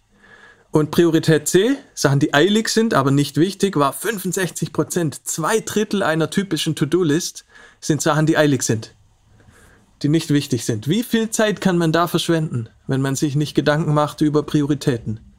Und über was kann ich weglassen? Ne? Entscheidungen treffen. Einfach. Und ich hab, hatte heute mit, wie hieß er, Benjamin, hatte ich in Instagram, einer der Benjamins, hab, äh, mit verschiedenen Benjamins bin ich im Kontakt. Benjamin 2 war das äh, wo wir ein paar Witze noch gemacht haben in Instagram, wie wer mehr unfertige Songs vor sich herschiebt. Er, er hat gesagt, er könnte niemals 50 unfertige Songs vor sich herschieben, so wie es bei mir ja. Ich habe Songs von fünf Jahren, habe ich dann zurückgeschrieben, vor mir hergeschoben. Und das, was uns stresst, ist ja nicht die Arbeit, die wir machen, sondern die Arbeit, die wir liegen lassen. Ja, die Arbeit, die noch vor uns liegt. Das ist ja der Teil der Arbeit, der uns irgendwann Stress macht und der uns ablenkt. Und nicht der Teil, den wir wirklich machen. Mit dem Teil sind wir meistens cool. Aber das, was wir nicht gemacht haben, stresst uns ja. Und so 50 unfertige Songs, die man vor sich herschiebt, was ich jahrelang gemacht habe, die jetzt alle weg sind übrigens. Ja, also habe ich ja auch mal im Minimalismus-Stream, habe ich da viel drüber gesprochen. Wo ich jetzt auch selbst noch Sachen umsetze davon. Und ja, das kostet auch einen Teil von meiner Gehirnkapazität die ganze Zeit. Ich weiß immer genau, sehe da diesen Ordner dann rumliegen bei meinen Sessions. Da sind Songs drin von 2016 noch, die man eigentlich gut fand, die man mal machen möchte, die man sortieren möchte. Und das werden immer mehr statt weniger. Ja, und, das sind, und dann habe ich einfach gesagt, alles, was mich nicht richtig flasht, wo ich nicht direkt einen Hit drin sehe, der in die Top 10 kommt, lösche ich jetzt einfach. Dieses ganze halb überzeugende Scheiße einfach mal weg. Na, weil wenn ich selbst als der, der es gemacht hat, wenn es ich selbst nicht überzeugend finde, wie soll ich denn jemand anders davon überzeugen? Also es ist ja in 100% der Fälle andersrum, dass ich Songs krass finde, zehn ultra krasse Songs rausschicke und der Rest der Welt findet einen davon gut. So ist ja die Realität. Die Realität ist ja nicht, dass der Rest der Welt den Teil meiner Arbeit gut findet, den ich nur so halb gut finde. Das wird leider niemals passieren. Deshalb auch einfach löschen, das ganze Zeug, ne? weg damit. Und das, das fühlt sich so nach Freiheit an. Stand dann auch in Instagram heute, haben wir dann noch geschrieben, der, der Benjamin und ich. Ne? Oder er hat es geschrieben, wie, wie frei man auf einmal wird, wenn man die Sachen weglöscht, die einen ständig ablenken und die immer sich so nach, nach To-Do noch anfühlen. Als wäre ich zuständig dafür. Ich habe letztens da eins in einem Podcast auch von, von Tim Ferriss, habe ich ein sehr, eine sehr schöne Formulierung auch gefunden. Der hat gesagt, da ging es auch um Minimalismus. Der hat gesagt, Gegenstände, die wir besitzen, sind wir immer dafür zuständig. Und das, also das habe ich ja auch gesagt. Und er hat gesagt, für ihn fühlt sich das so an, alles, was er besitzt, hat er in einem Sack drin, den er ständig den ganzen Tag über hinter sich her schleppt. Wie so ein großes Netz, mit all, in dem alle Sachen drin sind, die er jemals gekauft hat. Alles, was er besitzt, schleppt er die ganze Zeit in so einem großen Netz hinter sich her. So fühlt sich das an. Deshalb Minimalismus. Und genau dasselbe jetzt einfach für Musik, die wir machen, für Arbeit, die wir machen. Ja. Selbe Denkweise. Das schleppen wir alles mit uns mit die ganze Zeit und müssen uns befreien oder dürfen uns befreien, wenn wir das wollen. Aufgabenpriorität D erledigt sich von selbst, wenn man vorsichtig ist, in einen Karton weglegen und dann nach einem halben Jahr wegschmeißen. Profis schmeißen direkt weg. Also ich habe auch gelesen, alles wegschmeißen, was man seit einem Jahr nicht mehr angefasst hat. Hab, so krass war ich aber auch nie. Na, also außer Sachen, die einen nostalgischen Wert haben. Aber ansonsten alles, wobei jetzt gerade tatsächlich, ich verkaufe gerade alles, was im Keller liegt, alle Sportsachen, alle Musiksachen, Instrumente. Ich habe gerade ich habe jeden Tag gerade Leute da, die Sachen bei mir im Keller abholen, aus, aus hier, aus Berlin. Ebay, Ebay Kleinanzeigen, nur zur Abholung. Gitarren, ich behalte eine gute E-Gitarre, ich behalte eine gute Akustikgitarre, einen Bass. Und zwei E-Gitarren wegen den unterschiedlichen Stimmungen. Ich behalte vier von meinen Instrumenten, die Geige behalte ich und habe Amps, Boxen, alles mit Sport, was ich nicht mehr nutze, Zeug aus dem Keller, alles weg, was ich wirklich, Klamotten weg, Bücher weg, ganz viel. Also ich bin immer, immer rigoroser da und es fühlt sich wieder so gut an gerade. Es macht so Spaß einfach zu sehen, wie alles weniger wird. Das Schöne an der Pension, man hat keine Arbeit mehr vor sich liegen. Man macht das, wozu man gerade Freude hat. Ich finde es halt voll schade, wenn das erst in der Pension passiert. Ich denke, dass das müsste eigentlich, eigentlich sollte das ganze Leben so sein. Klar ist das ein bisschen unrealistisch, aber zumindest in die Richtung zu gehen. Weil ich würde keinen, nie wieder einen Beruf annehmen, der sich, der, wo nicht das erste Gefühl Freude wäre dazu. Würde ich nicht mehr machen. Würde ich nicht mehr wollen. Lieber irgendwo dann in ein, ein auf 20 Quadratmetern irgendwo außerhalb billigste in einer Holzhütte wohnen. Gut, das wäre sogar mein Luxus. Das will ich ja sogar. Ja, das ist vielleicht ein Vorteil. Ich habe halt keine finanziellen Ansprüche. Keine großen. Ich habe letztens über 6 Gigabyte alte unfertige Beats von meiner Seele gelöscht. Befreiung pur. Ich kann es absolut spüren, ja. Geht mir genauso. Und ich habe einmal sogar Songs verloren, die ich noch als gut erachtet habe. Festplatte ersetzt, gleichzeitig Backup gestorben. Also während meine Backup-Platte auf eine neue Platte, während meine Backups dieses Time Machine vom Mac auf eine neue Festplatte gespielt hat, in der Zeit habe ich Sachen umstrukturiert. Einfach auch eine bescheuerte Idee. Und dann waren 20 Songs oder sowas weg oder 10, ich weiß nicht mehr. Und ich habe einen halben Tag lang versucht, die zu rekonstruieren, weil ich es scheiße fand und dachte irgendwann, was mache ich eigentlich gerade? In dem halben Tag hätte ich einen Song schreiben können, der viel besser ist als die zehn zusammen. Und habe dann auch versucht, das als Befreiung zu sehen. Und hatte seitdem, seitdem war es cool. Man hat mich nicht mehr gestört. Okay, ich habe ein paar Tipps gegen Ablenkungen.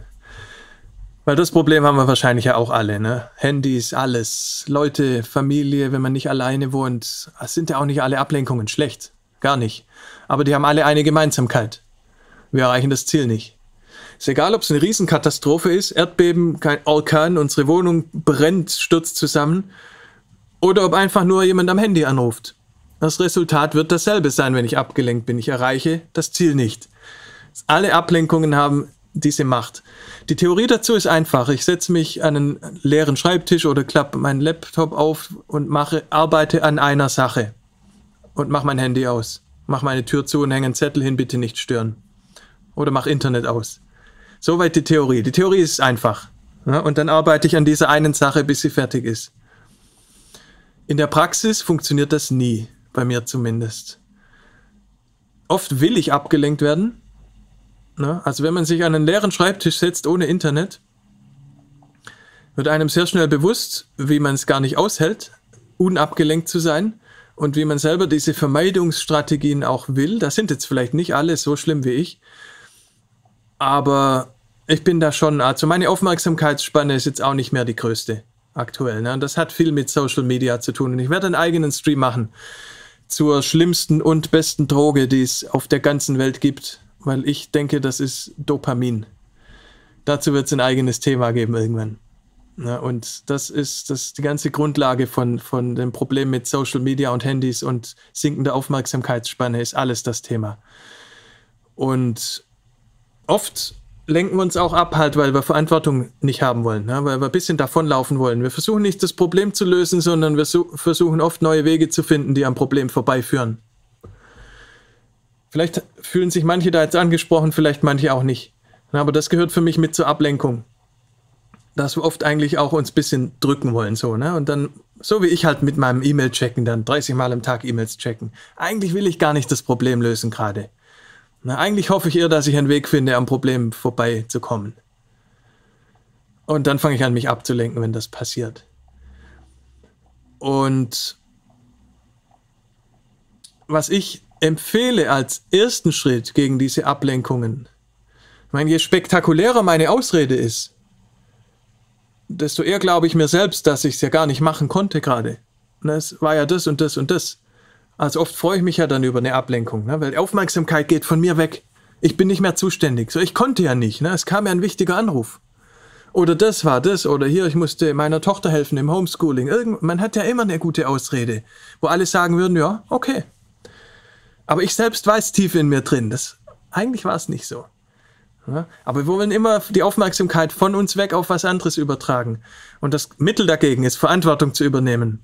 Das spart so viel Zeit.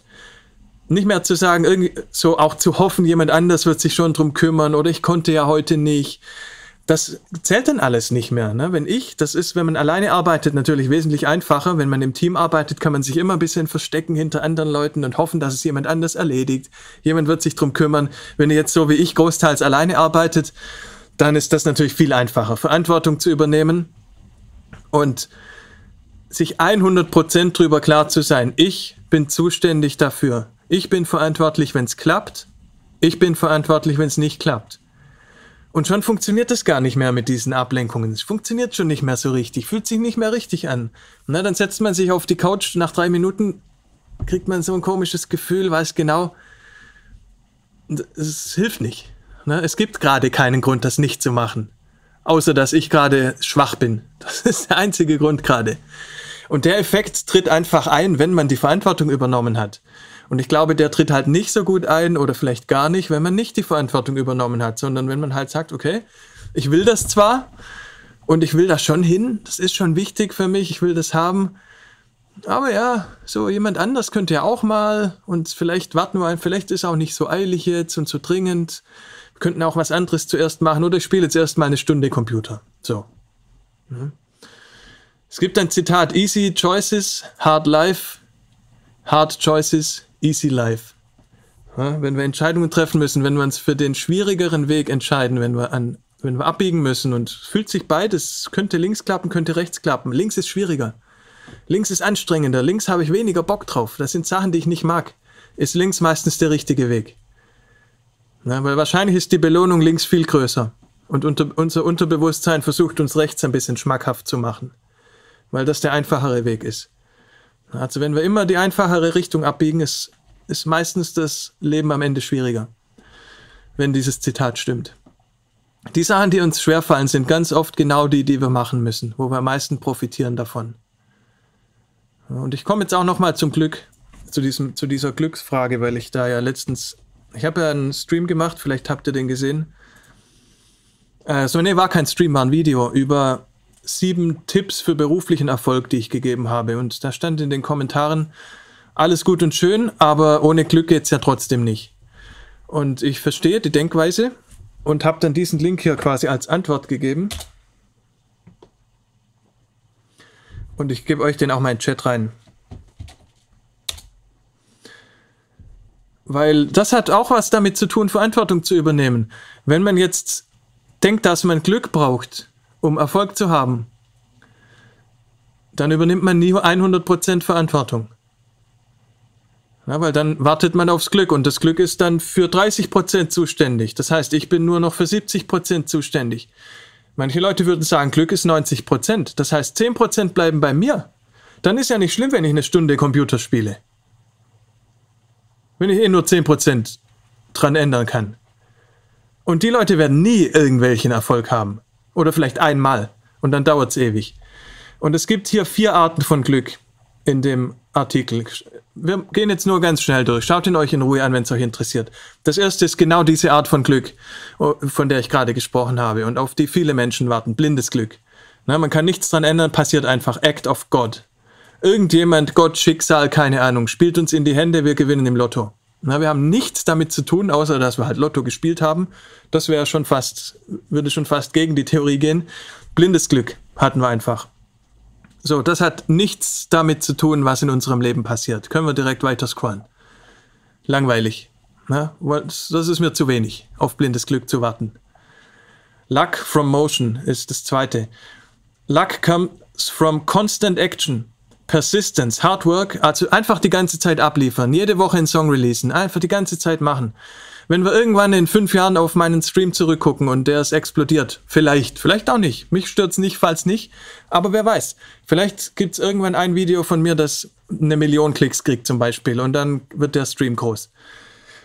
Also, äh, ich halte den für groß. Es sind bald tausend Leute. Das ist für mich schon unglaublich viel. Aber ihr wisst, was ich meine, ne? Dann werden wir das analysieren natürlich, so wie wir es mit allem machen, wenn sagen, wie ist das passiert? Und wir werden uns einig sein, das ist passiert, weil ich konsistent einfach gestreamt habe. Und weil ich jede Woche einen Stream gemacht habe oder ein Video hochgeladen habe und mein Glück begünstigt habe. Ja, weil man, man muss ja dem Glück eine Gelegenheit geben, zuzuschlagen. Wenn ich einen leeren YouTube-Kanal habe, dann kann das Glück einfach nichts machen. Und wenn ich jede Woche einen Stream raushaue und mir auch Mühe gebe und es auch interessant ist oder, oder sinnvoll für, für Leute oder die Musik ist gut, die man released, ne, dann hat das Glück erstmal eine Chance. Das ist ein erster kleiner Schritt dann. Das wäre Luck from Motion. Einfach abliefern, Bewegung, Energie erzeugen, rausgehen. Ja, wenn, wenn man alleine zu Hause bleibt und niemand weiß was davon, dann hat selbst das Glück keine Chance. Das dritte Glück ist Luck in Preparation gute Vorbereitung, Specific Knowledge in your field, da habe ich auch in meinem Video drüber gesprochen mit meinen sieben Tipps zu, zu Berufserfolg. Na, dass man einfach auch Experte, Experience, manche Sachen einfach besonders gut kann und eine clevere Kombination findet. Und dann halt Chancen kriegt und das ist dann das, wo das Glück kommt, dass man dann Chancen kriegt, die man, die man nicht bekommen, bekommen hätte. Und ich fand den Satz hier ganz stark Other people who aren't attuned to it won't notice. Ne, da gibt's eine Chance und Leute, die halt nicht eingearbeitet sind in den Thema, sehen die Chance gar nicht. Ganz viel mit Internet passiert. Die neuen Reichen, Leute, die Millionär geworden sind mit Internet, mit Bitcoin. Das sind alles Leute, die halt, die nicht Glück hatten, sondern die sie einfach gut auskannten in einem Thema und Chancen gesehen haben, die wir halt einfach nicht gesehen haben. Und dann kommt halt wieder jemand und sagt, die hatten Glück. Okay. Kann jeder selber entscheiden. Und das vierte ist dann Luck Unique to You. Ganz eine spezielle Persönlichkeit zu sein, exzentrische Hobbys, Personal Lifestyle. Also das ist dann wieder einfach so sich selbst quasi, so sein eigenes Klischee zu werden. Einfach eine Persönlichkeit zu sein, die für mich ein bisschen ähnlich wie der Punkt 3. den vierten fand ich jetzt fast am langweiligsten. Aber ich mag die Betrachtungsweise. Und ich fand halt auch sehr schön, was auch, ich weiß nicht mehr, ob es in dem Artikel war, glaube ja sogar, diese Theorie, dass in einem, in 100 Paralleluniversen, in Universen, in denen wir ausgesetzt werden, müssen wir in 99 davon erfolgreich sein. Dann haben wir eine gute Methode. Und das ist kein Glück. Und wenn ich jetzt 100 Mal in, in einem Paralleluniversum unterwegs wäre und alles wäre jedes Mal ein bisschen anders, ich glaube, ich wäre in 90 davon erfolgreich. Ich vergleiche das immer mit, mit Lost, die Serie. Ne? Flugzeugabsturz am Anfang. Innerhalb von Minuten ist klar, wer Alpha-Tier ist. Der entscheidet, der führt das Rudel an und ist klar, wer einfach nur Befehle befolgt. Ja, und das ist in, in Wirklichkeit genauso wie, wie bei Lost, falls ihr es gesehen habt. Ne? Aber schaut euch irgendwas an mit einem Flugzeugabsturz auf einer einsamen Insel und dann sind 20 Leute haben überlebt und direkt gibt es eine Hierarchie in derselben Minute. Und wenn dieselben Leute nach fünf Jahren wieder abstürzen würden, wären es genau dieselben. Oder die stürzen mit anderen Leuten ab. Alpha-Tiere wären wieder ein Alpha-Tier. Das hat genauso wenig mit Glück zu tun. Ja, das sind einfach Sachen, die so sind.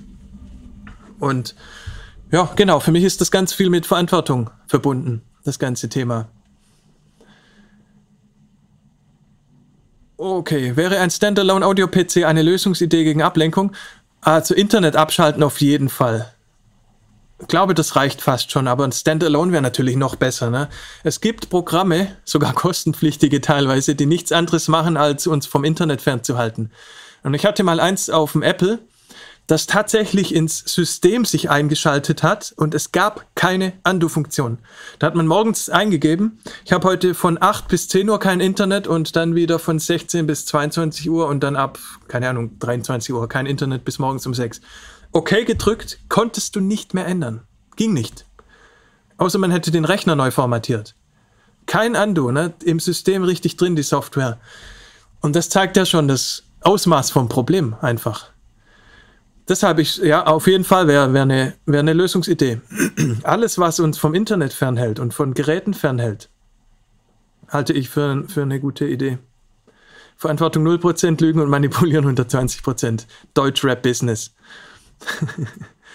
ja, nach außen hin, ne? Ist auch viel Image natürlich. Also das, das Komische ist ja immer, dass die erfolgreichen Rapper tatsächlich gute Businessleute sind und teilweise sogar richtig gut strukturiert sind, auch wenn sie gar nicht wollen, dass man das weiß ne, sind die eigentlich gar nicht schlecht im Management. Zumindest die einige, die ich kennengelernt habe. Schnelles Denken, langsames Denken von Daniel Kahnemann. Jetzt mache ich einen meiner berühmten Screenshots, weil das habe ich noch nicht gesehen. Es ist auch schädlich, wenn man zu fest an Glück glaubt, denn dann erniedrigt man den eigenen Einfluss, das eigene Können damit und schämt sich. Hm. Ja, also ich will da auch gar nicht jetzt euch reinreden. Na, will ich ja eh nie. Ich mache ja nur Vorschläge. Ne? Ist wie im Supermarkt. Man nimmt nur das, was man möchte. Aber ich glaube tatsächlich gar nicht mehr an Glück. Ich glaube eher an das Gesetz der Anziehung, wo es ja auch ganz viel Literatur gibt. Und dass uns, unsere ganze Umgebung, unsere ganzen Lebensumstände von uns gemacht sind. Das ist eigentlich, was ich glaube. Ich weiß, das ist schwierig zu hören, wenn man mit, mit seinen Lebensumständen unzufrieden ist, wird man da direkt wütend, wenn man so, solche Sprüche hört. Aber mir ging es auch nicht immer gut. Und ich glaube halt einfach daran. Und ich finde auch das eine Befreiung daran zu glauben. Na, weil alles, was mir nicht passt in meinem Leben, sehe ich als Ursache mich. Und alles, was mir passt in meinem Leben, sehe ich als Ursache auch mich. Und auf das eine bin ich stolz und an dem anderen kann ich arbeiten. Und selbst wenn ich nicht recht habe mit meiner Theorie, dass wir für alles zuständig und verantwortlich sind, ist das trotzdem die produktivste Denkweise, die es geben kann. Ne? Weil ich lasse mich nicht runterziehen von den schlechten Sachen und bin nicht auf andere sauer, dass die oder auf die Umstände sauer, auf die Welt sauer, wo ich eh nichts ändern kann, sondern bin dann auf mich sauer, wenn es nicht geklappt hat und mich kann ich ändern. Ich sehe das auch als einfach sehr, sehr produktive Betrachtungsweise. Positives Denken ist essentiell. Wenn man nicht dran glaubt, wird es in 99 Prozent der Fälle auch nicht passieren. Genau. Das glaube ich nämlich auch. Guck mal, wenn, wenn ich jetzt, keine Ahnung, wenn ich eine schöne Frau sehe, das Beispiel hatten wir vorher, das ist ein gutes Beispiel, weil da ganz viele nervös werden und Probleme kriegen. Also vielleicht auch nicht, aber die meisten wahrscheinlich schon. Wenn ich jetzt dran glaube, dass ich für diese Frau attraktiv sein kann, dann gibt es eine gute Chance, dass es so ist. Wenn ich glaube, dass ich unattraktiv bin, dann habe ich auch recht. Also wenn ich glaube, dass ich es schaffen kann, habe ich recht. Wenn ich glaube, dass ich es nicht schaffen kann, habe ich auch recht. Weil ich dann genauso auftreten werde. Und weil ich genau das nach außen transportiere und genauso kommuniziere, stehe, Körpersprache, alles. Ja, mein komplettes Bild spiegelt ja wieder, was ich glaube. Und ob ich positiv bin oder nicht, ob ich selbstbewusst bin, bewusst bin oder nicht. Und ich arbeite da auch viel dran. Ne? Also ich sehe mich da nicht mal bei der Hälfte aktuell aber zumindest sehe ich es als einen Weg, auf dem ich bin. Und das ist ja schon die halbe Miete. Timo, hast du etwas über The Secret gelesen oder die Videos auf YouTube geschaut? Mit seinen eigenen, genau, habe ich ja. Ich habe sowohl das Buch gelesen als auch den Film gesehen. Ich finde natürlich das sehr amerikanisch und oft ist mir dieser amerikanische Stil ein bisschen zu groß und zu amerikanisch einfach, zu Hollywood. Aber inhaltlich finde ich super, kann mich da sehr, sehr drin sehen. Ja, habe ich auf jeden Fall gesehen. Und dem Alfred habe ich die Gedanken geklaut, dann sind wir uns einig. Das ist gut. Ich will noch was zu Stress sagen. Ich habe vorhin gesagt, gestresste Leute machen keine gute Kunst. Gestresste Leute haben auch kein schönes Leben, glaube ich. Zumindest wenn der Stress überhand nimmt. Und Stress habe ich beschrieben als kein Naturphänomen sondern wie alle Gefühle ist das in uns drin, ist in der Person drin, ist eine Reaktion von uns auf Informationen von außen. Na, also ob wir zu viel auf der To-Do-List haben oder das Denken, ob wir was nicht schaffen oder das Denken, ob unsere Kollegen uns nicht mögen oder wir das Denken. Das sind ja alles Informationen von außen. Und unsere Reaktion auf Informationen von außen die können wir steuern, zumindest ein Stück weit. Klar fühlt sich das oft nicht so an. Na, wir kriegen einen Trigger, wir reagieren. Das ist automatisiert in vielen Fällen. Aber das muss nicht. Da kann man mehr dran ändern, als man denkt. Nehmt mal eine Situation in einer Firma und ein Team kriegt einen Auftrag. Da sind jetzt zwei Leute im Team und man kriegt einen Auftrag, für den man monatelang gekämpft hat. Irgendwie großes Ding, finanziell wichtig und so weiter. Dann gibt es zwei Personen in diesem Team. Der eine freut sich, der feiert direkt, wird euphorisch, hat den besten Tag des Jahres. Wir haben den Auftrag gekriegt. Wir haben es geschafft. Ne? 100% positiv. Ein anderer sitzt im Team 100% negativ. Kriegt sofort Angst. Sieht Wochen voller Stress vor sich. Schaffen wir das? Wir müssen dann, dann, dann abgeben. Sieht schon Deadlines, die nicht eingehalten werden. Schläft an dem Abend gar nicht ein. Will sich am liebsten irgendwo verkriechen überlegt schon zu kündigen. Die haben beide dieselben Informationen bekommen, zu 100 Prozent. Die haben beide dieselben Informationen bekommen und reagieren so unterschiedlich, weil sie ein anderes Mindset haben. Und das ist was, was wir entscheiden können, wie wir auf, wie wir reagieren auf Informationen von außen. Das Wichtigste ist erstmal durchzuatmen und sich nicht so hinreißen zu lassen. Und da kommt dann sowas wie Meditation ins Spiel. Na, dass man alle Informationen, die von außen kommen, dass man sich nicht sofort im Autopilot reagieren lässt, sondern dass man einfach erstmal durchatmet, erstmal die Information als das sieht, was sie ist. Eine Information, nicht positiv, nicht negativ. Es ist eine Information. Wenn mich im Aufzug einer anrempelt, werde ich direkt wütend. Ja? Ob der eigentlich, ob der mich nicht, was eigentlich los ist, ob es ihm noch gut geht. Ja, manche fangen direkt an zu streiten. Was geht's noch? Was rempelst du mich denn an im Aufzug hier? Dann schaut man erstmal, schaut man die Person an, sieht, der ist blind einfach. Der hat hier so eine Blindenbinde oder so ein Blindenzeichen oder so ein Stock. Man kriegt direkt ein schlechtes Gewissen, dass man wütend wurde. Na, also wir reagieren so oft im Autopilot auf alles mögliche. Straßenverkehr, bestes Beispiel. Stinknormale Menschen werden zu wütenden Bestien im Straßenverkehr, wenn irgendwas nicht läuft. Dabei sind es einfach nur andere Leute, die versuchen, ihr Ding zu machen, die halt da Auto fahren. Das sind ganz stinknormale Informationen, die, die wir da kriegen. Und wir stülpen halt direkt unser Weltbild drauf. Das Thema hatten wir schon mal im Livestream über Kreativität, ne? die ganzen Filter, die wir eingebaut haben. Was wir immer aus unseren Erfahrungen, ne? also unsere Reaktion auf eine Information ist unsere gesammelte Lebenserfahrung. Das ist unser Weltbild, das sind unsere Filter, die wir haben. Und eine Möglichkeit, die dann passiert, ist Stress. Aber das war unsere Entscheidung in irgendeiner Form, dass wir es so weit kommen lassen. Wir hätten auch einfach durchatmen können, das Ganze cool sehen.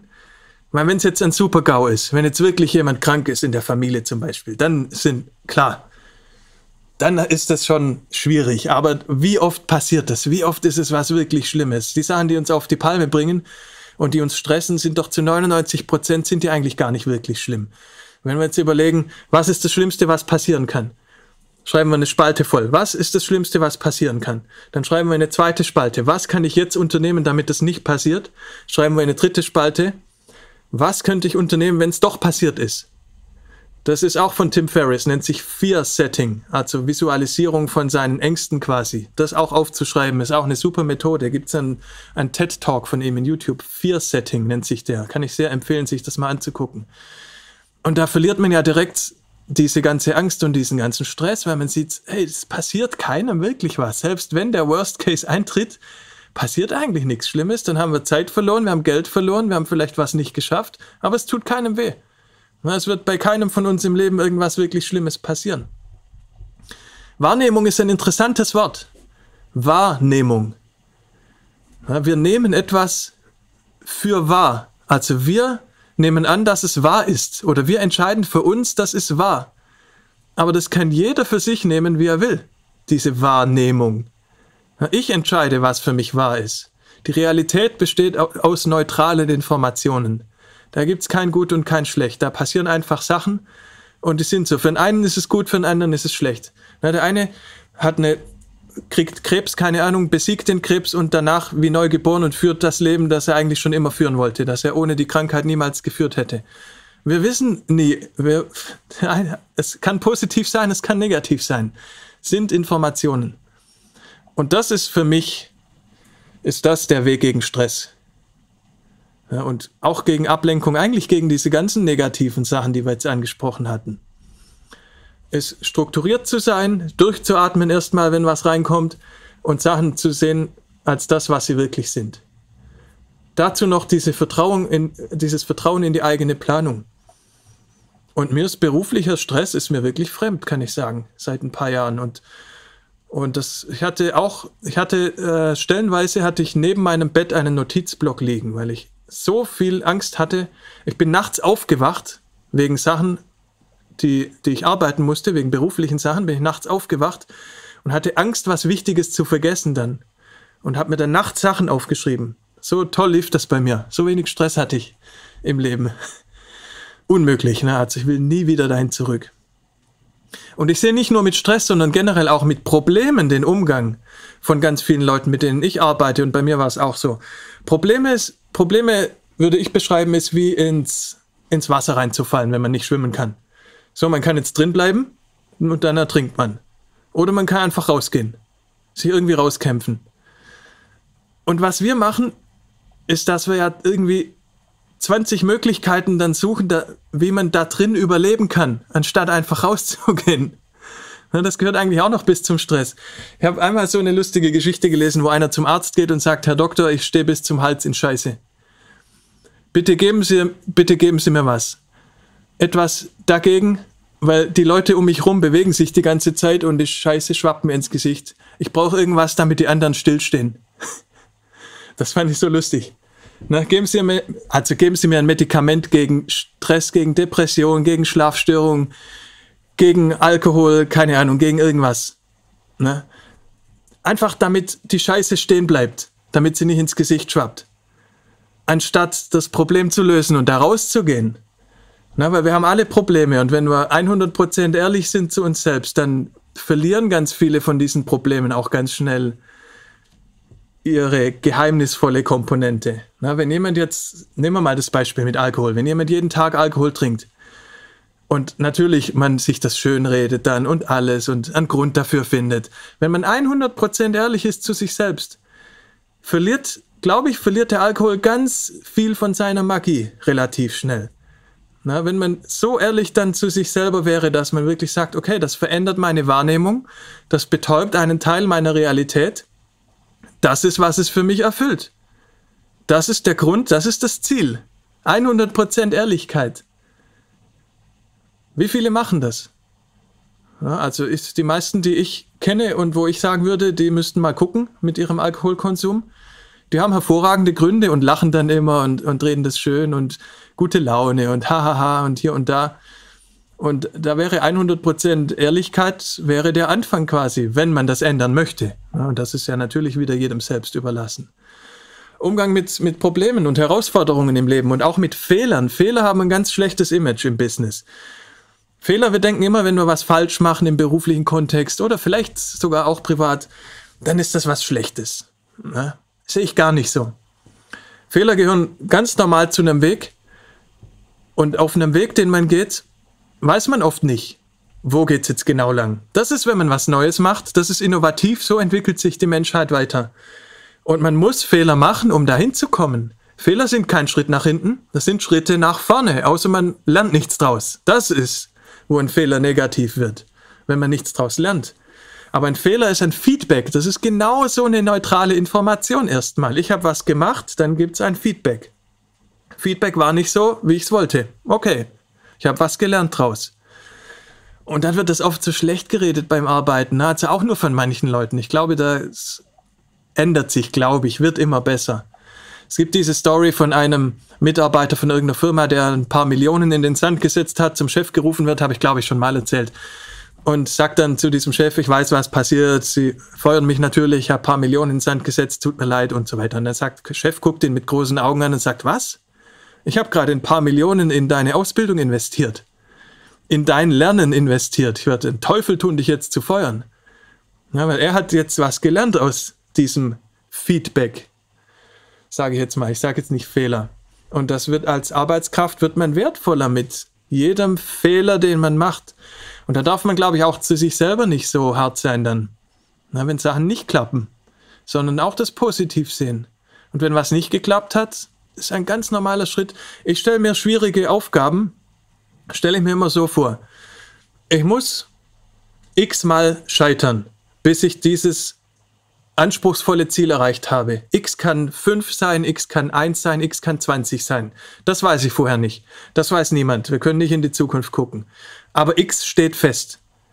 Ja, X steht fest. Ich gehe genauso vor, wenn ich irgendwas Negatives verarbeiten muss. Dann weiß ich genau, okay, ich werde jetzt X Momente haben, in denen ich mich scheiße fühle, bis das durchgestanden ist.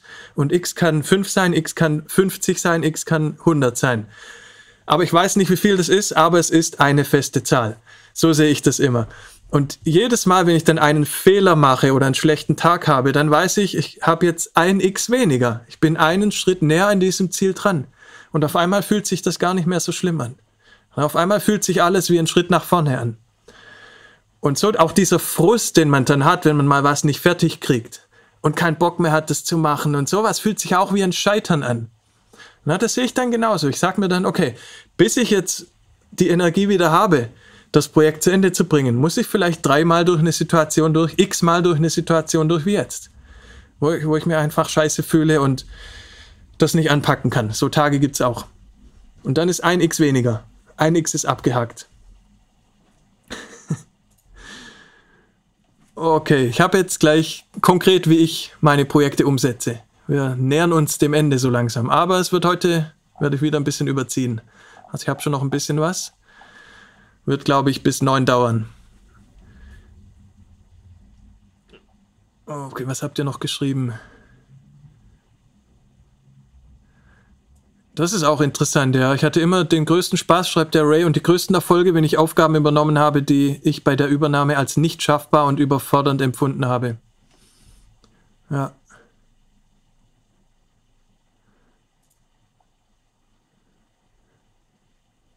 Jeder Tag kann der letzte sein. Ist es wirklich wert, sich zu stressen? Ja, ich stehe ja voll auf Stoizismus. Stoisch zu sein ist ja so eine eigene Richtung, die sehr in die Richtung geht, die ich gerade beschrieben habe. Und da habe ich auch schon mal erwähnt, die negative Visualisierung. Wenn ihr so einen faulen Tag habt, gerade keinen Bock auf Musik, Stellt euch einfach vor, morgen habt ihr einen Autounfall, könnt eure Hände nicht mehr benutzen danach. Heute ist der letzte Tag, an dem ihr Musik machen könnt. wie, man dann, wie man dann Musik macht. Jeder Tag kann der letzte sein. Ja, es klingt so negativ. Das ist eigentlich eine total positive Sichtweise, dass jeder Tag der letzte sein kann. Ja, weil die Zeit, also ich sag's immer so, man hat jeden Tag nur einmal. Wenn, wenn ich mit jemand zu tun habe, beruflich in einem Meeting oder so, und der kommt so an wie Scheißtag und heute alles, ne, und hier und da, komm, lass uns die Scheiße zu Ende bringen. Ich denke immer dann, ey, das, okay, einmal im Monat maximal sollte sowas möglich sein, vielleicht im Beruf, ist dann vielleicht wirklich so. Aber wenn jemand mehrfach pro Woche sogar sein, seine Tage so sieht, diesen Tag gibt's nur einmal diesen Tag, den er gerade so beschreibt, gibt's nur einmal. Den haben, hat er dieses eine Mal nur und ich auch. Und mit so Leuten will ich auch gar nicht zusammenarbeiten dann. Na, weil die ziehen mich dann mit nach unten. Ich ziehe die mit nach oben, natürlich, man trifft sie irgendwo in der Mitte. Aber wenn mir die Leute nicht wichtig sind, dann sehe ich es jetzt auch nicht als meine Aufgabe, die dann nach oben zu ziehen, dann entferne ich mich lieber von diesen Leuten. Na, weil ich glaube, also es gibt die Theorie, dass man selber der Durchschnitt ist aus den fünf Leuten, mit denen man die meiste Zeit verbringt. Und wir sollten immer uns oben orientieren, glaube ich, und immer versuchen, Leute zu finden, wo man auch gegenseitig profitieren kann und nicht, dass einer immer nur den anderen mitzieht. Das ist, glaube ich, nicht gesund. Dinge schätzen, die man hat und sich bewusst an ihnen erfreuen. Hey, wenn man das geschafft hat, dann hat man, glaube ich, alle Probleme gelöst. Also das ist ja eigentlich nach allem, was ich lese, egal welche Philosophie, egal, egal welche Religion, ist ja, dass wir aufhören, Sachen zu wollen. ist ja das einzige Geheimnis. Das wollen, was man hat, das nicht wollen, was man nicht hat. Na, ich habe letztens gelesen, etwas zu begehren, etwas zu wollen, ist ein Vertrag mit sich selbst, so lange unglücklich zu sein, bis man es hat. Das ist etwas zu wollen. Und wenn man es schafft, sich davon zu trennen, unser Grundzustand ist ja glücklich zu sein. Das ist ja der Grundzustand der Menschen. Und das überdecken wir ja mit der ganzen, mit dem ganzen Unsinn, der uns eingetrichtert wird in der ganzen Konsumgesellschaft und allem und Ziele und Supermodels im Fernsehen und so sollen wir aussehen und alles. Und wir überdecken ja diesen Normalzustand, glücklich zu sein. Das ist ja das Perverse eigentlich. Und das ist eigentlich das Einzige, was man schaffen muss und gleichzeitig das Schwierigste ist einfach nichts zu wollen und sich an dem zu erfreuen, was es gibt. Man muss ja nicht mal was haben, man muss ja eigentlich nur da sein. So, so einfach ist ja da die Theorie. Und das findet man in jeder Philosophie, in jeder Religion wieder und ist aber halt einfach gleichzeitig so weit weg, so weit weg, wenn man hier aufgewachsen ist. Unter diesen normalen Umständen ist das so weit weg einfach. So ein langer Weg.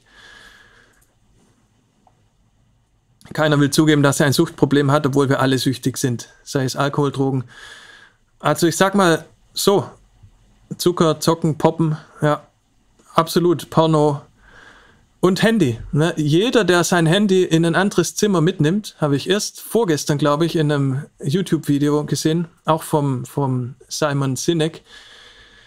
Der hat gesagt, jeder, der sein Handy mitnimmt in ein anderes Zimmer, ist handysüchtig, hat ein Problem mit Dopamin. Wo, wo ich nochmal einen eigenen Stream dazu mache. So nur, nur diese Droge, die wir selber erzeugen ja im Körper, ne? Weil das ist halt dasselbe, was wir ausschütten, wenn wir Glücksspiele machen, dasselbe, was Alkohol, was Zigaretten macht, ist dasselbe, was Social Media macht, ist genau dieselbe Droge. Und wir sind da alle abhängig. Alle, die wir mit unseren Smartphones rumhantieren, haben ein Drogenproblem. Ist zwar eine biologische Droge, aber das hilft relativ wenig. Ich glaube deshalb auch, dass wir alle, also zumindest 99 Prozent von uns ein Suchtproblem haben. Ne? Wir haben auch Leute, die mit Internet fast gar nichts am Hut haben, die keine Smartphones haben, die noch einigermaßen verschont sind. Und die machen es auf jeden Fall besser als ich.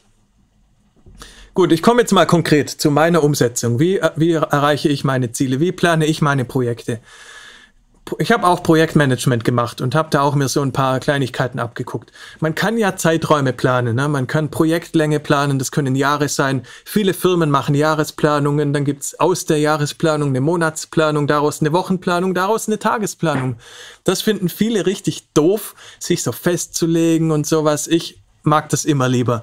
Und ich habe automatisch ja dadurch, dass mein Kalender im Rechner stattfindet, iCal ganz normal am Mac, habe ich ja eigentlich eh eine Wochenplanung. Das lässt sich ja gar nicht vermeiden. Man muss ja dann entscheiden, wo man das einträgt im Kalender. Und mein Kalender ist gleichzeitig meine To-Do-Liste. Auch das kann ich sehr, sehr empfehlen. Also ich habe im Kalender in einer Farbe drin Termine. Die sind bei mir so lila, dunkelblau. Das sind echte Termine. Die, also ich kann farblich direkt sehen, was echte Termine sind, die ich nicht verschieben kann. Und ich habe hellblau dann To-Dos. Aber die trage ich mir auch als einen Termin ein. Aber die sind hellblau, da weiß ich, die kann ich direkt schieben. Also wenn jemand anruft, braucht einen Termin, kann ich direkt sehen, okay, die hellblauen Sachen kann ich schieben. Das sind To-Dos. Aber die mache ich schon in der Länge auch wirklich so. Wenn ich denke, die brauchen eine halbe Stunde, dann ist der eine halbe Stunde im Kalender. Wenn ich denke, das braucht zwei Stunden, ist das zwei Stunden im Kalender. So vermeide ich direkt, dass ich zu viele Sachen annehme für eine gegebene Woche. Na, weil ich habe ja, ich tanze ja auf vier oder fünf Hochzeiten. Ich habe ja eigentlich vier oder fünf Jobs gleichzeitig. Und muss da schon aufpassen, weil alle, fast alle dieser Jobs unregelmäßig laufen, dass ich nicht zu viel in eine Woche lege. Problem löst sich von selbst. Dadurch, dass ich im Kalender mich organisiere. Also ich habe jetzt keinen Jahresplan irgendwo hängen, wo ich dann Monatspläne draus mache, wo ich dann Wochenpläne mache. Jahresplanung mache ich auf einem Stück Papier, hättet ihr euch fast gedacht und Monats- und Wochenplanung entsteht von selbst im Kalender. Einfach halten, ne? hatte ich vorhin schon genannt. iCal bei mir auf dem Apple, das Notizprogramm vom Apple und Papiere in, in meinem Fach, das ich gezeigt habe. Das ist mein komplettes Management eigentlich. E-Mail-Programm noch. Das ist mein komplettes Management. So einfach halten wie möglich.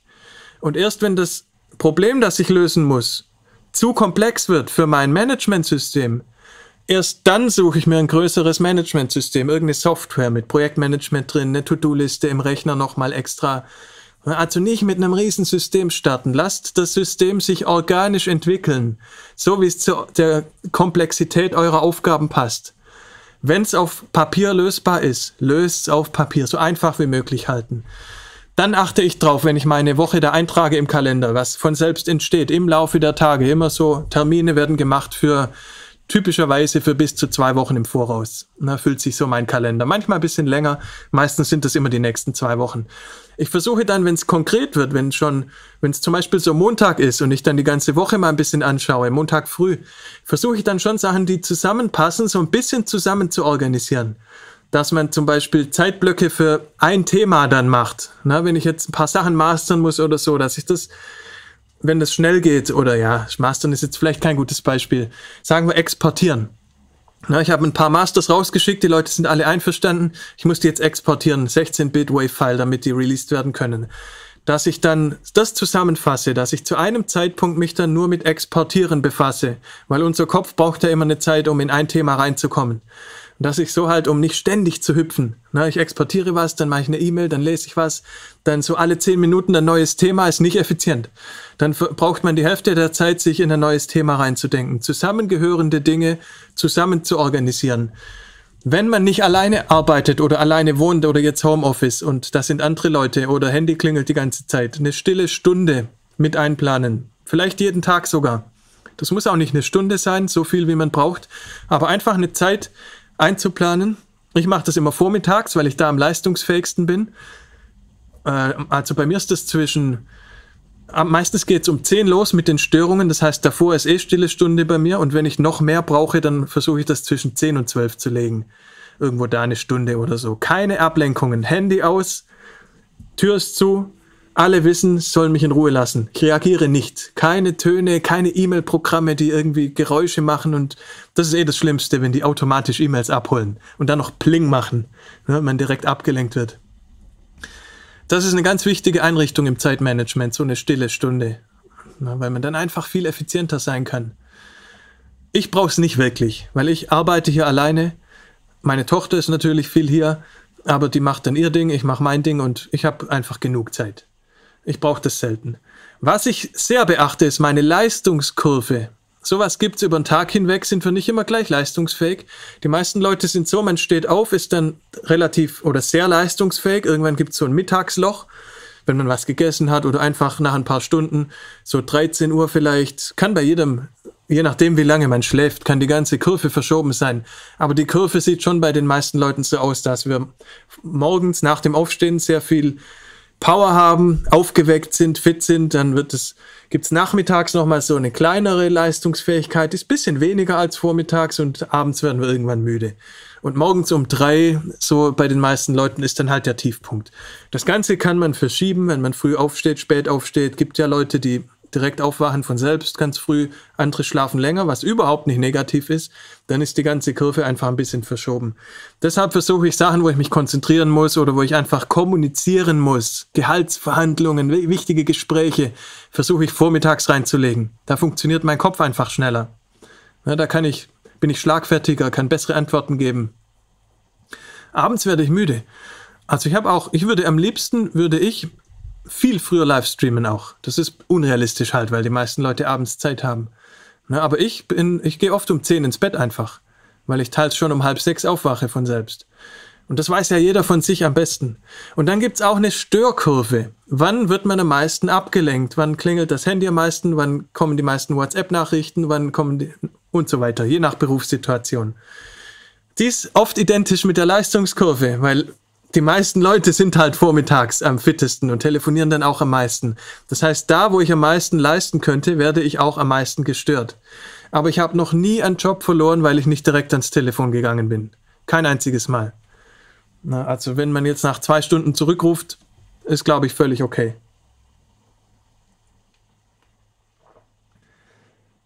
Meine E-Mail-Verwaltung funktioniert so. Es könnte nicht einfacher sein. Ich habe zwei E-Mail-Eingänge, einen privat, einen, einen von der SAE, also privat ist privat und die anderen Berufe und einen für die SAE. Zwei E-Mail-Programme und habe in beiden keinen Spam-Filter. Ich weiß gar nicht, was alle immer haben mit ich kriege 100 E-Mails jeden Tag. Ich finde das nicht schlimm. Spam-E-Mails sind innerhalb von 30 Sekunden gelöscht an einem Tag. Mehr Arbeit ist das nicht. Und dann gibt es auch sonst, es gibt einen Ordner, der heißt Archiv. Das war's. Und meine Inbox ist mein, meine To-Do-Liste. Ich schaue mal schnell rein, wie viel da drin sind. Zeigen will ich euch das jetzt nicht, aber ich schaue mal rein. Ich habe gerade, ich zähle mal beide Inboxen zusammen. Die von mir und die von der SAE.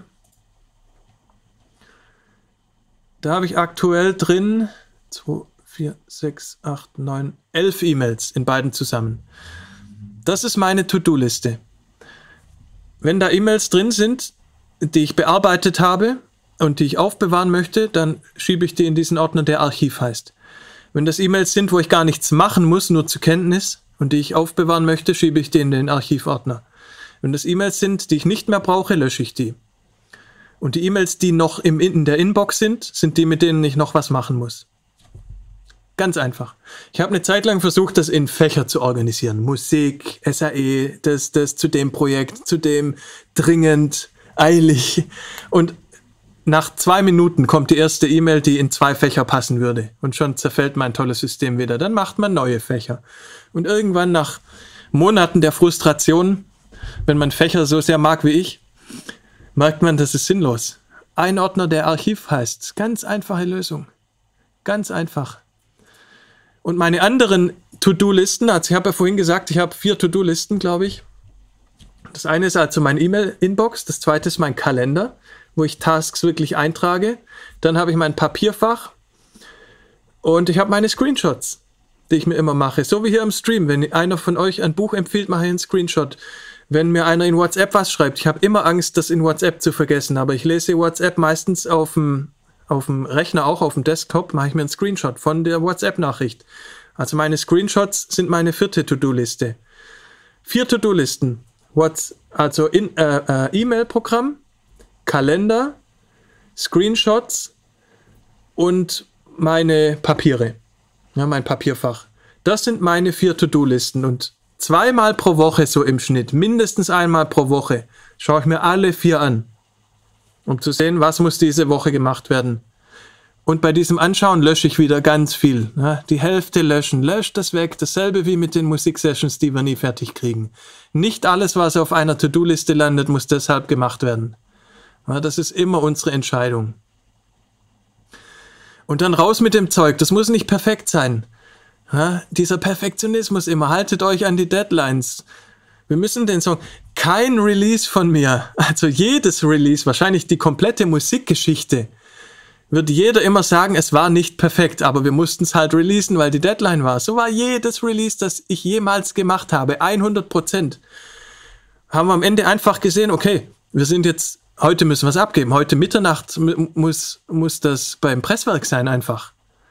Wir haben jetzt noch diese drei Stunden bis Mitternacht. Jedes Release war wegen der Deadline und nicht, weil wir zufrieden waren. Und nie stand in den YouTube-Kommentaren, das ist aber nicht zu Ende gemischt. Das ist aber nicht zu Ende gemastert. Null. Null Prozent Kommentare.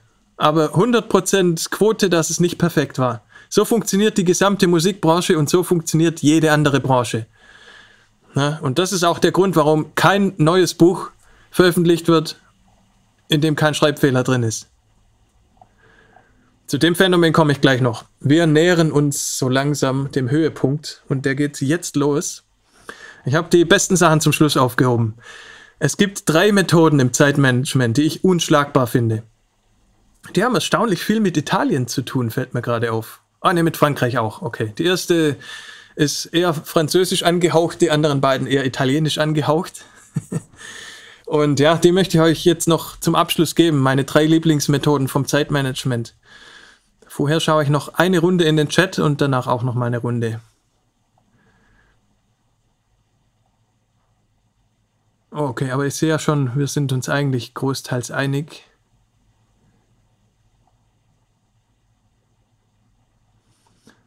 Genau, man sieht oft, auch oft Probleme, wo keine sind oder bewertet Lebenssituationen als Probleme, über die Menschen mit echten Problemen sich freuen würden, Hunger und Armut. Das denke ich aber auch, dürfen wir uns nicht übel nehmen. Weil auch das ist einfach eine menschliche, ein, ein Phänomen, das einfach so ist. Probleme, habe ich einmal gelesen, sind so wie, wie was Gasförmiges. Probleme sind so wie Gas. Die nehmen immer den ganzen Raum ein, den sie kriegen. Wenn ihr Gas in den Raum reingebt, dann wird sich das gleichmäßig im ganzen Raum verteilen. Genauso sind Probleme. Die füllen uns immer ganz aus, egal wie groß sie sind. Ein kleines Problem wird uns ganz ausfüllen, aber nur dann, wenn kein großes da ist. Na klar, wenn wir jetzt nichts zu essen haben, kommen uns die ganzen Sachen lächerlich vor, über die wir uns beschweren, so im Alltag. Ja, aber das große Problem verdrängt einfach die kleinen. Das nimmt den ganzen Raum ein. Und wenn das große Problem nicht da ist, wird das nächstgrößere sich wie Gas verhalten und sich ausbreiten und den ganzen Raum in uns einnehmen. Aber die Erkenntnis, dass es so ist, hilft ja auch. Na, das ist ja schon, diese Relation reinzubringen und sich einfach jeden Tag nochmal vor Augen zu führen, wie gut es einem eigentlich geht. Und sich auch von diesem Luxus mal wieder zu trennen. Ne? Also ich habe auch alle zwei Jahre zumindest, habe ich immer eine Woche gefastet, habe wirklich fünf Tage gar nichts gegessen weil es gesund sein soll, dachte ich beim allerersten Mal. Aber eigentlich ist im Kopf mehr passiert als im Körper damals. Und ich habe das dann zehnmal gemacht seitdem. So alle ein, zwei Jahre zu Weihnachten, zwischen Weihnachten und Silvester. Fünf Tage nichts essen, insgesamt braucht man eine Woche, so mit zwei Aufbautagen danach. Wie sehr man sich über einen Apfel freut danach. Wie normale Dinge, wie, das Tollste der Welt einem wieder vorkommen. Ich glaube, das muss man regelmäßig erneuern einfach immer wieder erneuern, sich einfach immer wieder mal trennen von, von Luxus und sich trennen von dem Ganzen, das man hat. Auch im Stoizismus ist es auch ein ganz normaler Move. Luxus einfach mal wegzugeben. Selbst die Reichen haben da dann für zwei Wochen gelebt wie die Armen. Nur Brot und Wasser für zwei Wochen, um einfach wieder normal zu werden, um wieder ein bisschen runterzukommen von, von diesem ganzen Trip.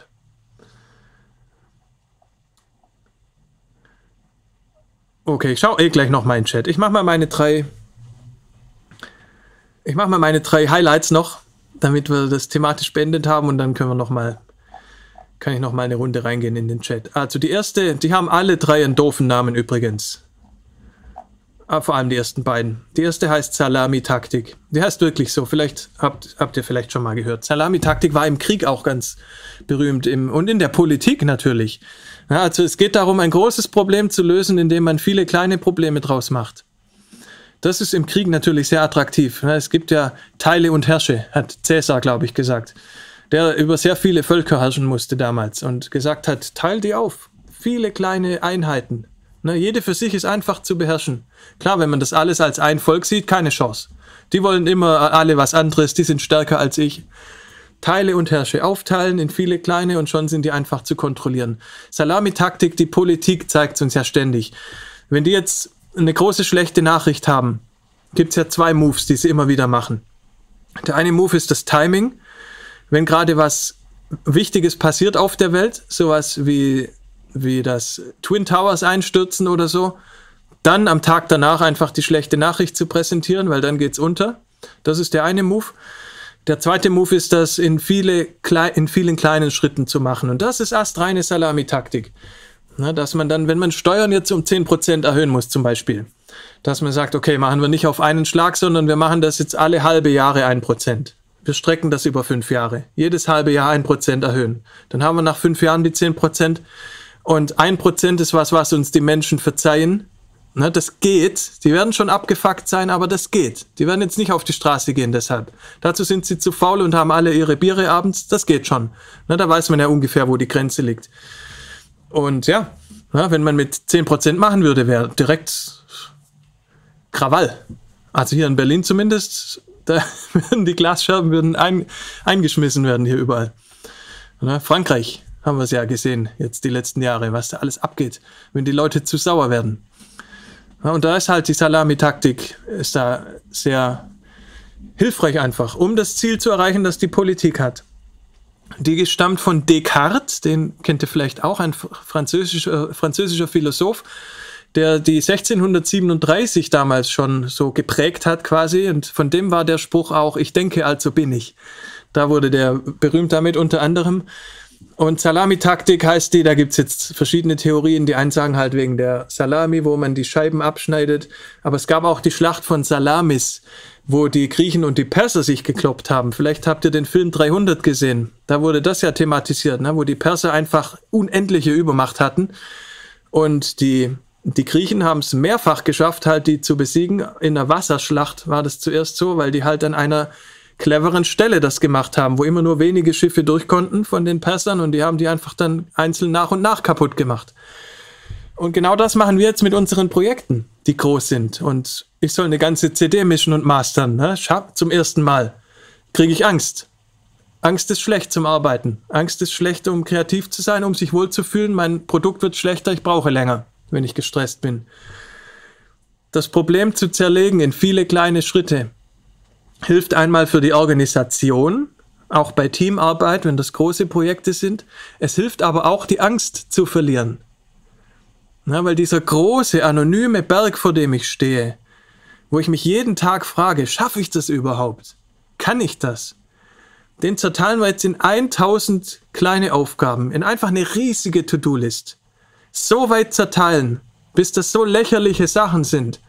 Na, meine zehn Songs zu mischen, mein 18 Songs zu mischen, mein Album und zu mastern, zerteile ich irgendwann in wirklich einen Song mischen, einen Song Rough Mix, noch kleiner machen, Spuren reinziehen wäre irgendwann der erste Schritt. Man macht das so lächerlich kleine Schritte draus. Spuren reinziehen wäre Schritt eins. Schritt zwei wäre ein Rough Mix von den Volumes zu machen. Schritt drei wäre dann ähm, zu schauen, wo man einen Low Cut braucht. Schritt vier wäre dann technischer EQ auf den Vocals. Und dann irgendwann habe ich tausend so Kleinigkeiten, aus denen mein Projekt besteht. Und die Erkenntnis, wo es dann bei uns im Kopf umschaltet, die Erkenntnis ist, alle diese tausend Arbeitsschritte sind für sich gesehen relativ einfach. Das kann ich alles, das habe ich alles schon mal gemacht.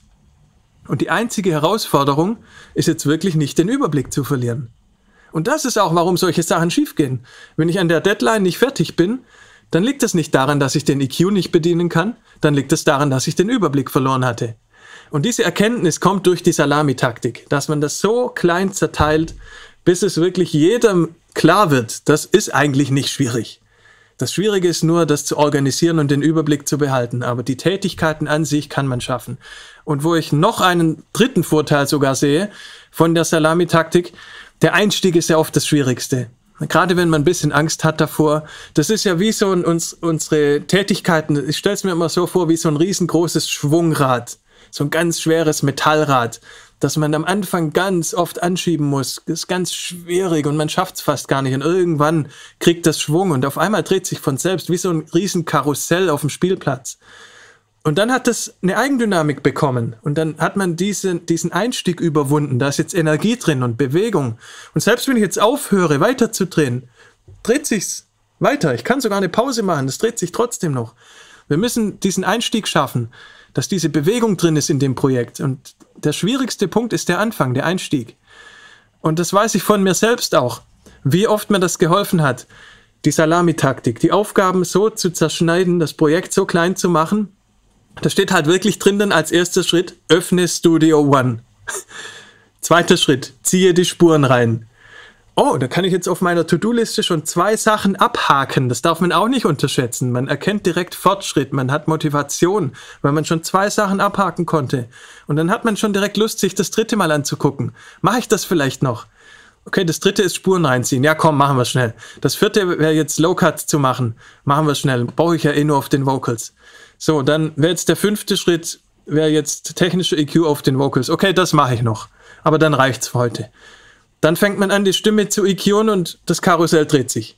Das Ganze fängt an Spaß zu machen. Und ich denke schon gar nicht mehr drüber nach, ob ich weitermache, sondern ziehe einen Kompressor rein, mach Halt drauf, das, das, das. Und jetzt hat's diesen Flow bekommen. Jetzt hat das Ganze Eigendynamik. Jetzt macht's Spaß. Das Schlimmste ist geschafft. Der Einstieg ist das Schwierigste, wenn wir vor etwas Angst haben oder nicht wissen, ob das Spaß macht. Und da ist die Salamitaktik unschlagbar. Das, ich kann es gar nicht, also ihr merkt schon, ich bin ein Riesenfan, ich kann es gar nicht genug betonen, wie viel man sich ersparen kann, wenn man große Sachen einfach aufteilt. Bewusst aufteilt, schriftlich aufteilt wieder. Na, weil viele denken, okay, ich habe jetzt Salami-Taktik gehört, ich finde das gut, ich mach's nächstes Mal. Und dann denkt man so halb dran. Das konsequent machen, das ist etwas, wo man sich hinsetzt, mit einem Papier oder mit am Rechner, mit einem leeren Blatt anfängt und dann ganz bewusst das wirklich als eigene Tätigkeit macht. Man reserviert sich eine Stunde für die Salami-Taktik im Kalender oder eine halbe Stunde. Ganz bewusst machen, das wirklich in Ruhe machen, das vielleicht sogar genießen, das wirklich ganz bewusst. Die zweite ist ziemlich eng verwandt. Die zweite Technik, jetzt wird es italienisch, die Pomodoro-Technik. Pomodoro, Tomate, diese Küchentimer, ne, die man so dreht, auf 10 Minuten einstellen kann. Deshalb, weil die halt immer wie eine Tomate aussehen. Pomodoro-Technik, weiß auch nicht, wer die Namen gemacht hat. Da geht es genau um dasselbe Thema, das wir gerade hatten, dass der Einstieg das Schwierigste ist. Und das hat mir auch geholfen. Das ist wie eine Ergänzung zur Salami-Taktik. Weil ich ja diese Phase hatte, wo ich auch oft drüber gesprochen habe, wo ich selber nicht wusste, warum ich keinen Bock habe, Musik zu machen. Wo ich immer mehr äh, über mich selbst lerne, auch ganz spannendes Thema. Aber habe dann auch einen Weg versucht, so diesen Einstieg zu finden in Tätigkeiten, von denen ich genau weiß, wenn ich einmal drin bin, macht's Spaß. Aber aus irgendeinem Grund finde ich den Einstieg nicht. Und da ist die Lösung auch Baby Steps. Ganz kleine Schritte, weil ich dachte immer so, ich habe früher stundenlang Musik gemacht, so wie ihr wahrscheinlich auch. Stunden, wir konnten zwölf Stunden im Proberaum stehen, kein Problem alles, ganz früher. Na, und dann zu Hause auch früher, als das losging mit Musikproduzent bei mir, fünf, sechs Stunden, easy, easy. Und ich wollte einfach direkt das wieder haben und hab's nicht geschafft. Und hab's erst dann geschafft, als ich zufrieden war, vielleicht erst mal mit zehn Minuten nur. Und deshalb Pomodoro-Technik, das, was man beim Küchentimer einstellt. Fang mit zehn Minuten an zu diesem einen Projekt. Und dann am nächsten Tag wieder 10 Minuten. Und irgendwann sind es 15. Und irgendwann passiert der Effekt, den ich gerade beschrieben habe. Dann hat man EQ gemacht nach Kompressor. Irgendwann denkt man gar nicht mehr drüber nach, dass es jetzt 10 Minuten sind. Dann kriegt es wieder die Eigendynamik. Aber ganz vieles Routine auch. Egal welche Tätigkeit, egal Musik oder nicht Musik. Alles hat mit Routine zu tun und Gewohnheiten und mit Training. Und wir sind Gewohnheitstiere. Und wenn wir jeden Tag 10 Minuten gemacht haben für ein oder zwei Wochen, wird es easy sein, eine halbe Stunde zu machen. Und wenn wir von null auf eine halbe Stunde gehen wollen, ist es schon wieder, fühlt sich wie ein Hindernis an. Zehn Minuten sind so lächerlich, dass es sich nicht nach Arbeit anfühlt. Aber so startet die Gewohnheit. So kommt man rein in die Gewohnheit, in die Routine. Und irgendwann ist die Zahl egal. Aus den 30 Minuten werden dann 60, daraus wird 120. Das kann alles nur passieren, wenn man in diese Routine wieder reingeht, in diese Gewohnheit wieder reingeht. Und das kann mit einer Minute losgehen oder mit zehn Minuten. Und ganz ehrlich, ich mag das tatsächlich so zu arbeiten. Ich habe auch nicht die größte Aufmerksamkeitsspanne. Ich kann nur unter größter Mühe mich zwei Stunden auf dasselbe Thema konzentrieren. Ich schaue mir fast keinen Spielfilm am Stück an. Und wenn ich zu Hause arbeite, vielleicht habe ich deshalb vier oder fünf verschiedene Jobs. Ich liebe das, zehn verschiedene Sachen an einem Tag zu machen und alles im Schnitt so eine halbe Stunde weiterzubringen. Ich mache eine halbe Stunde an einem, dann was anderes, vielleicht später dann wieder so eins. Widerspricht ein bisschen dieser Theorie von vorhin mit den Zeitblöcken, dass man immer eins zusammenfassen soll, aber jeder muss seinen eigenen Weg finden. Und ich bin so am besten. Na, wenn ich dann jedes eine halbe Stunde oder eine Stunde mache und dann was anderes, komplett anderes Thema. Und am nächsten Tag wieder so. Und dann habe ich auch viel das Fortschrittsgefühl, ne, an mehreren Fronten auch, fühlt sich gut an für mich. Und ich habe Abwechslung, die ich brauche, weil ich es schwierig finde, mich sehr lange auf eins zu konzentrieren. Und das dritte ist das Pareto-Prinzip. Pareto, Pareto schreibt sich genauso, wie man das ausspricht, ist jetzt die Erklärung, warum es kein Buch ohne Schreibfehler gibt. Warum kommt kein neues Buch auf den Markt ohne Schreibfehler? Habt ihr Theorien? Schreibt mal in den Chat rein. Warum gibt es kein Buch ohne Schreibfehler, das neu rausgebracht wird? Das wäre doch möglich, das zu machen. Warum gibt es das nicht? Bin gespannt, was ihr denkt. Schreibt mal in den Chat rein. Solange erzähle ich was über Pareto. Der war ein Kaufmann. Italien war ja richtig angesagt, war ja eines der wirtschaftlich gesehen eines der erfolgreichsten Länder vor ein paar hundert Jahren. Ging ja richtig ab mit Handel, mit Kaufleute, ne, die hatten ihre eigenen Handelswege übers Meer und alles. Da waren die Italiener komplett am Start. Und der Pareto war ein Kaufmann. Und der hat festgestellt, beziehungsweise, nee, das kann ich jetzt ja noch gar nicht verraten, sonst wisst ihr ja schon. Okay, dann schaut zuerst, was ihr schreibt. Wegen Deadline gibt es kein Buch ohne Schreibfehler. So viel Aufmerksamkeit hat kein Lektor. Das Buch wäre zu teuer. Also Deadline ist es tatsächlich nicht. In den meisten Fällen. Da mag es Ausnahmen geben, aber ich meine, so viel Aufmerksamkeit hat kein Lektor, kommt der Sache schon näher. Aber das lasse ich auch noch nicht ganz gelten, ne? weil wir könnten ja einfach 100 Lektoren dann dran setzen oder den einen Lektor das Buch 100 Mal lesen lassen. Da wäre dann wieder die Deadline ein Problem. Na, aber wir könnten ja 100 Leute das lesen lassen oder 1000. Dann würden die ja irgendwann alle Schreibfehler finden. Es ist nicht nötig. Ein Buch ohne Schreibfehler ist langweilig. das habe ich mir jetzt nicht so sicher. Das wäre schon besser ohne Schreibfehler. Weil das immer noch Menschen Korrektur lesen. Ja, also der Alfred hat es schon erkannt. Alfred hat geschrieben, das Buch wäre zu teuer. Genauso ist es. Ihr könnt es euch so vorstellen. Das ist, es geht um Effizienz. Effizienz heißt, dass Aufwand und Resultat in einem guten Verhältnis stehen. Das ist nicht Effektivität übrigens, das ist was anderes. Effektivität ist, dass man sein Ziel erreicht. Dann ist man effektiv. Das kann immer noch viel zu teuer gewesen sein oder viel zu lange gedauert haben, aber eine Maßnahme ist effektiv, wenn sie das Ziel erreicht. Eine Maßnahme ist effizient, wenn sie ressourcenschonend quasi war oder wenn das Verhältnis zwischen Ressourcen und Ergebnis ein gutes war, dann war es effizient. Wir wollen natürlich beides haben, effektiv und effizient, weil die Rechtschreibung nicht zu 100% klar ist. Ja, das Problem kam im Laufe der Zeit dazu. Der Feinschliff dauert ungleich länger als die grobe Arbeit. Genauso ist es. Sagen wir mal, wir haben jetzt das Buch fertig und lassen das jetzt Korrektur lesen im Lektorat. So, der Erste, der das Buch lesen wird, wir haben noch, sagen wir mal, wir haben 100 Schreibfehler noch drin im Buch. Der Erste, der das Buch liest, findet 70 von den Schreibfehlern. Ne, der liest einmal drüber, findet 70, dann sind noch 30 drin. Der Zweite, der das Buch jetzt liest, hat 30 Schreibfehler noch drin, der findet jetzt von diesen 30 vielleicht 10 oder 5. Dann sind immer noch 20 Schreibfehler drin. Jetzt liest es der Dritte. Der findet von den 20 Schreibfehlern 2 oder 3.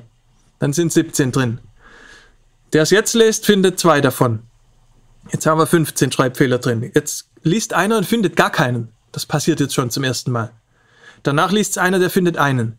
Und je weiter wir an die Perfektion rankommen, desto mehr Energie müssen wir liefern, desto mehr Ressourcen müssen wir ausgeben. Geld, Zeit, Leute, die das Buch lesen, was auch immer. Desto mehr Ressourcen müssen wir investieren, um noch näher an die 100% zu kommen. Ein Projekt wird unglaublich teuer, je näher das sich der Perfektion nähert. Und das ist der Grund, warum es kein neues Buch ohne Schreibfehler gibt. Das Buch würde einfach statt 20 Euro, würde das Buch 180 Euro kosten. Und das wollen wir nicht. Da akzeptieren wir lieber 20 Schreibfehler in einem Buch. Und schlimm ist es ja wirklich nicht. Aber vielleicht sollten wir das manchmal bei Musik so sehen. Ne? Oder generell bei Kunst auch. Musik muss auch nicht perfekt sein. Der Mix muss nicht perfekt sein. Das Master muss nicht perfekt sein. Und sonst schaffen wir einfach nichts. Wir werden nie fertig. Und die Leute wollen eh keine, die Leute wollen das gar nicht perfekt. Das hören die schon lange nicht mehr. Was ich für perfekt halte, das hört kein Konsument. Wenn ich was auf 80% bringe für mein, für mein Ranking, Na, weil bei mir ist 100%, ist, der Sound wäre wirklich perfekt. Das ist mein 100%. Wenn ich meine 80% abgebe, ist jeder Consumer da draußen zufrieden. Und wenn ich meine 100, wenn ich meine 90% abgebe, ist auch jeder Auftraggeber zufrieden.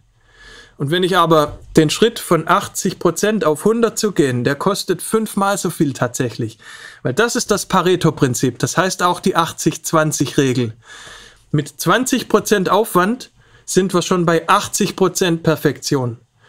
Das sagt das Pareto-Prinzip aus und rausgefunden hat er es lustigerweise aus, einem, aus einer ganz anderen Richtung.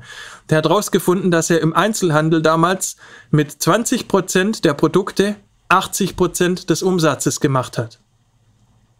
Stellt euch vor, ihr habt einen Fahrradladen. Da gibt es ganz viele hundert Modelle von den Fahrrädern. Da steht ein ganz teures, das nie jemand kauft, aber das muss im Schaufenster stehen, damit der Laden seriös aussieht. Dann gibt es mittelteure, das, das, das. Aber dann gibt es, wir sagen so, die Brot- und Buttermodelle dazu. Brot und Butter, was man einfach jedes Mal kauft, wenn man im Supermarkt ist. Na, das macht 80 Prozent vom Umsatz. 20%, Prozent, also wenn er 100 Fahrräder im Sortiment hätte, 20 Prozent von diesen Fahrrädern, 20 Modelle, machen 80 Prozent vom Umsatz. Na, Brot, Butter, Eier im Supermarkt. Was jeder die ganze Zeit einkauft. Und dann hat man irgendwann im Laufe der Zeit gesehen, dass es diese Beziehung zwischen, zwischen diesen Prozenten, 20 und 80, dass es die überall gibt. Die haben dann voll, ich habe ein paar Beispiele einfach. 20 Prozent einer Besprechung bewirken 80 Prozent der Entscheidungen. 20 Prozent der Zeitung enthalten 80 Prozent der Informationen. ist interessant, ne? Wir könnten ein Buch nehmen, könnt 80 Prozent der Buchstaben wegstreichen oder der Wörter wegstreichen, ihr versteht trotzdem noch das meiste, worum es geht. Tatsächlich. 20 Prozent eines Textes enthalten 80 Prozent der Informationen. 20 Prozent der Waren, den hatten wir schon, bringen 80 Prozent des Umsatzes, aber auch 20 Prozent der Kunden bringen 80 Prozent des Umsatzes. Na, kann ich bestätigen bei mir, wenn ich jetzt Mixing und Mastering mache. Na, da gibt es 20% meiner Kunden, das sind regelmäßige Kunden, die machen 80% vom Umsatz. So ungefähr, ne? also auf die Zahlen muss man sich jetzt nicht genau festlegen. Und ich habe mal hinzugefügt zu der Liste, nach 20% der Zeit steht mein Mixdown zu 80%. Das ist so eine Kurve, die halt sich annähert, ne? so eine exponentielle Kurve. Am Anfang macht man riesen Fortschritte, riesen Fortschritte und oben ist die Perfektion und irgendwann kommt man da, stößt man schon fast an und immer mehr gibt man sich Mühe und wird noch ein halbes Prozent besser irgendwann, steht dann bei 99 Prozent, muss nochmal gleich lang arbeiten, wie der Schritt von 90 auf 99 war, so fast, um dann von 99 auf 100 zu schaffen. Das wird unendlich teuer irgendwann. Wir können es ja ausrechnen. Wenn wir 20 Prozent investieren von dem, was wir bräuchten, um perfekt zu sein, haben wir schon 80 Prozent. 80 Prozent ist gut genug, um das der Öffentlichkeit zu geben. Also einfach aufhören, verkaufen. Wenn wir so arbeiten, können wir fünfmal so viel schaffen, als wenn wir das eine perfekt machen. Wir können eins perfekt machen oder wir können fünf davon auf 80 Prozent bringen in derselben Zeit. Und gerade die mit Kunst zu tun haben und die mit Kreativität zu tun haben, wollen das ja immer perfekt haben. Ich trenne da auch ein bisschen zwischen Hobby und Beruf. Also ich will schon auch einen Song, der mir wirklich am Herzen liegt, den will ich zumindest auf 90 Prozent haben. 100 ist eh utopisch und das ändert sich ja auch jeden Tag. Morgen höre ich ihn anders wie heute. Das geht eh einfach gar nicht. Aber wenn mir ein Song wirklich am Herzen liegt, bringe ich den schon auf 90 zumindest oder 95. Sitzt aber auch abstrus lange dran dann. Das könnte ich gar niemand in Rechnung stellen. Also es gibt ein paar Vega-Songs, wenn ich da Zeit abgerechnet hätte von mir, das könnte kein Mensch bezahlen. So viel hat Vega mit dem Song nicht mal verdient. Aber das stelle ich dann einfach auch nicht in Rechnung. Das ist dann mein persönlicher Anspruch und ich stelle dann halt das in Rechnung, was bei 80 Prozent gewesen wäre. So das ganz normale, was man halt schafft. Ich mache einen Mixdown für Leute ohne, ohne Deal, die kein Label haben und kein Verlag, kein, kein, kein Geld, kein Deal. So Nachwuchsmusiker, Newcomer mache ich einen Mixdown für 250 Euro pro Song. Das ist für die meisten natürlich immer noch zu viel, aber zumindest hat man eine Chance und muss jetzt nicht die hohen Preise bezahlen. Und 250 Euro pro Song ist halt das, was ich, wo ich quasi hinkomme, rechnerisch, wenn ich so zwischen 80, 85 Prozent quasi bin von dem, was ich eigentlich könnte, wenn ich eine Woche an dem Song sitzen würde. Und der Song dann 1000 Euro kosten würde. Und das reicht. Ich kriege eigentlich nie das Feedback, dass meine Mixe schlecht sind oder dass das den Leuten nicht reicht oder schlecht klingt, das klingt auch gut. Das klingt so wie die Sachen, die wir hören in Spotify. Die sind alle nicht bei 100%. Das macht niemand, das ist sinnlos. Anderes gutes Beispiel ist äh, Sport, wenn ihr eine neue Sportart anfangt. Da, von da kennt das bestimmt jeder, der das schon mal gemacht hat. Man macht am Anfang riesen Schritte. Man trainiert einmal pro Woche, verbessert sich unendlich. Ja? Irgendwann muss man, irgendwann ist man so bei 70 Prozent vielleicht dessen, wo man selber hin könnte. Das ist ja auch bei jedem anders. Perfektion 100 Prozent ist ja für jeden was anderes. Ja, aber das, wo man selber persönlich hin könnte, sind dann halt die eigenen 100 Prozent. Irgendwann bin ich dann bei 60 Prozent vielleicht. Als ich laufen angefangen habe damals, vor 20 Jahren, habe ich mich am Anfang jedes, jedes Mal verbessert, wenn ich laufen gegangen bin. Irgendwann war ich so gut, nach ein paar Monaten, dass ich schon dreimal die Woche gehen musste, nur um nicht schlechter zu werden. Und es wird immer schwieriger, besser zu werden, je näher man an seiner persönlichen Grenze ist, an seiner persönlichen, persönlichen Perfektion. Das heißt umgedreht halt, die restlichen 20 Prozent, die am Schluss kommen, die brauchen 80 Prozent Aufwand. Und das ist kein gutes Verhältnis, das ist nicht effizient. Und wenn das Ganze irgendwas mit Beruf und mit Geld zu tun hat oder einem die Zeit wichtig ist, dann ist das kein sinnvolles Verhältnis. Na, und das erst, die ersten 20 Prozent sind einfach unglaublich gut, wenn man da so weit schon kommt. Man kommt direkt auf 20 Prozent. Ihr könnt euch die, die Kurve, können wir ja mal schnell googeln. Pareto-Kurve. Okay, ich habe es komplett falsch geschrieben, aber die Kurve kommt trotzdem. Gründe für Verspätung. Selbst da, das ist ja lustig. Na, das ist so eine Kurve hier, so wie die orangene. Das heißt, am Anfang geht die ganz steil nach oben. Also die blauen Einheiten hier wären jetzt, was wir investieren. Das wären jetzt in dem Beispiel, das sind sechs Einheiten. Was gibt 100 durch 6? Das kann ich jetzt gar nicht ausrechnen. Wären halt so knapp, knapp 20 Prozent jeweils Einheiten. Das kann man ja strukturieren, wie man will. Also in der ersten Investition, die ersten 20 Prozent, die wir investieren, kommen wir bis hier hoch. Riesenschritt nach oben. Die zweite, dann investieren wir nochmal 20 Prozent, dann kommen wir bis hier. Ne, und das flacht immer weiter ab. Jedes Mal, wenn wir wieder dasselbe investieren, die sind alle gleich breit, wird der Fortschritt, den wir machen, immer flacher. Und je näher wir oben rankommen, desto flacher wird das, was wir kriegen, obwohl wir immer gleich viel investieren. Ne? Immer, hier sind 1000 Euro, hier sind 1000 Euro, hier sind 1000 Euro oder hier sind 10 Stunden, hier sind 10 Stunden. Bei jeder Tätigkeit macht man am Anfang die wichtigsten Sachen, ist genauso wie ein Mixdown.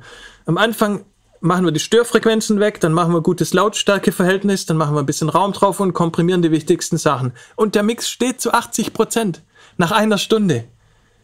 Ist in jedem Mix so. Ne? Dann wäre der Mix irgendwo hier vielleicht. Und nach 20 Prozent Einsatz sind wir halt schon bei 80 Prozent. Das ist krass. Das ist halt eine richtig gute Quote. Das sind meine Lieblingserkenntnisse vom Zeitmanagement im Laufe der Jahre. Und da wollte ich eigentlich zuerst ein kurzes Video aufnehmen und da habe dann direkt bemerkt, das ist viel zu viel und dachte, okay, ich mache vielleicht danach ein kurzes Video nach dem Stream. Aber ich habe jetzt zwei Stunden geredet. Das ist, glaube ich, neuer Rekord, ne? Sogar. Wo ich immer denke, das ist in einer Stunde erledigt, das Thema. Aber das ist auch eins der Themen und ihr habt, glaube ich, bemerkt, dass das mich halt nochmal extra begeistert. So ähnlich wie Grunge. Waren zwei schöne Themen jetzt weil mir persönlich das halt einfach so viel genützt hat. Und zwar egal aus welcher Perspektive ich drauf gucke. Na, Probleme lösen, Ziele erreichen, Stress minimieren, sich unterwegs gut zu fühlen und nicht erst, wenn man da ist, weil das ist ja das Komische bei den Zielen ist ja immer, wenn man da ist, merkt man, man denkt immer, sobald ich jetzt von A nach B gekommen bin, dann bin ich glücklich. Na, wenn ich mal bei Punkt B bin, dann ist alles gut. Wenn ich das geschafft habe, wenn das meine Situation ist, wenn das Ziel erreicht ist, dann bin ich glücklich. Und sobald man dann bei Punkt B ist, bemerkt man, okay, jetzt brauche ich einen Punkt C. Ich bin genau dasselbe wie, wie an Punkt A. Ich, Punkt B war es wohl nicht. Jetzt brauche ich einen Punkt C. Und muss es ja irgendwie schaffen, den Weg dahin zu genießen, weil wir sind 99 Prozent der Zeit auf dem Weg und ein Prozent verbringen wir am Punkt B, am Ziel und laufen dann zum nächsten Ziel weiter. Und das habe ich auch noch nicht ganz geschafft. Aber bin schon viel besser als vor zehn Jahren. Und das hat halt mit Zeitmanagement zu tun. Kurioserweise hätte ich auch niemals gedacht damals.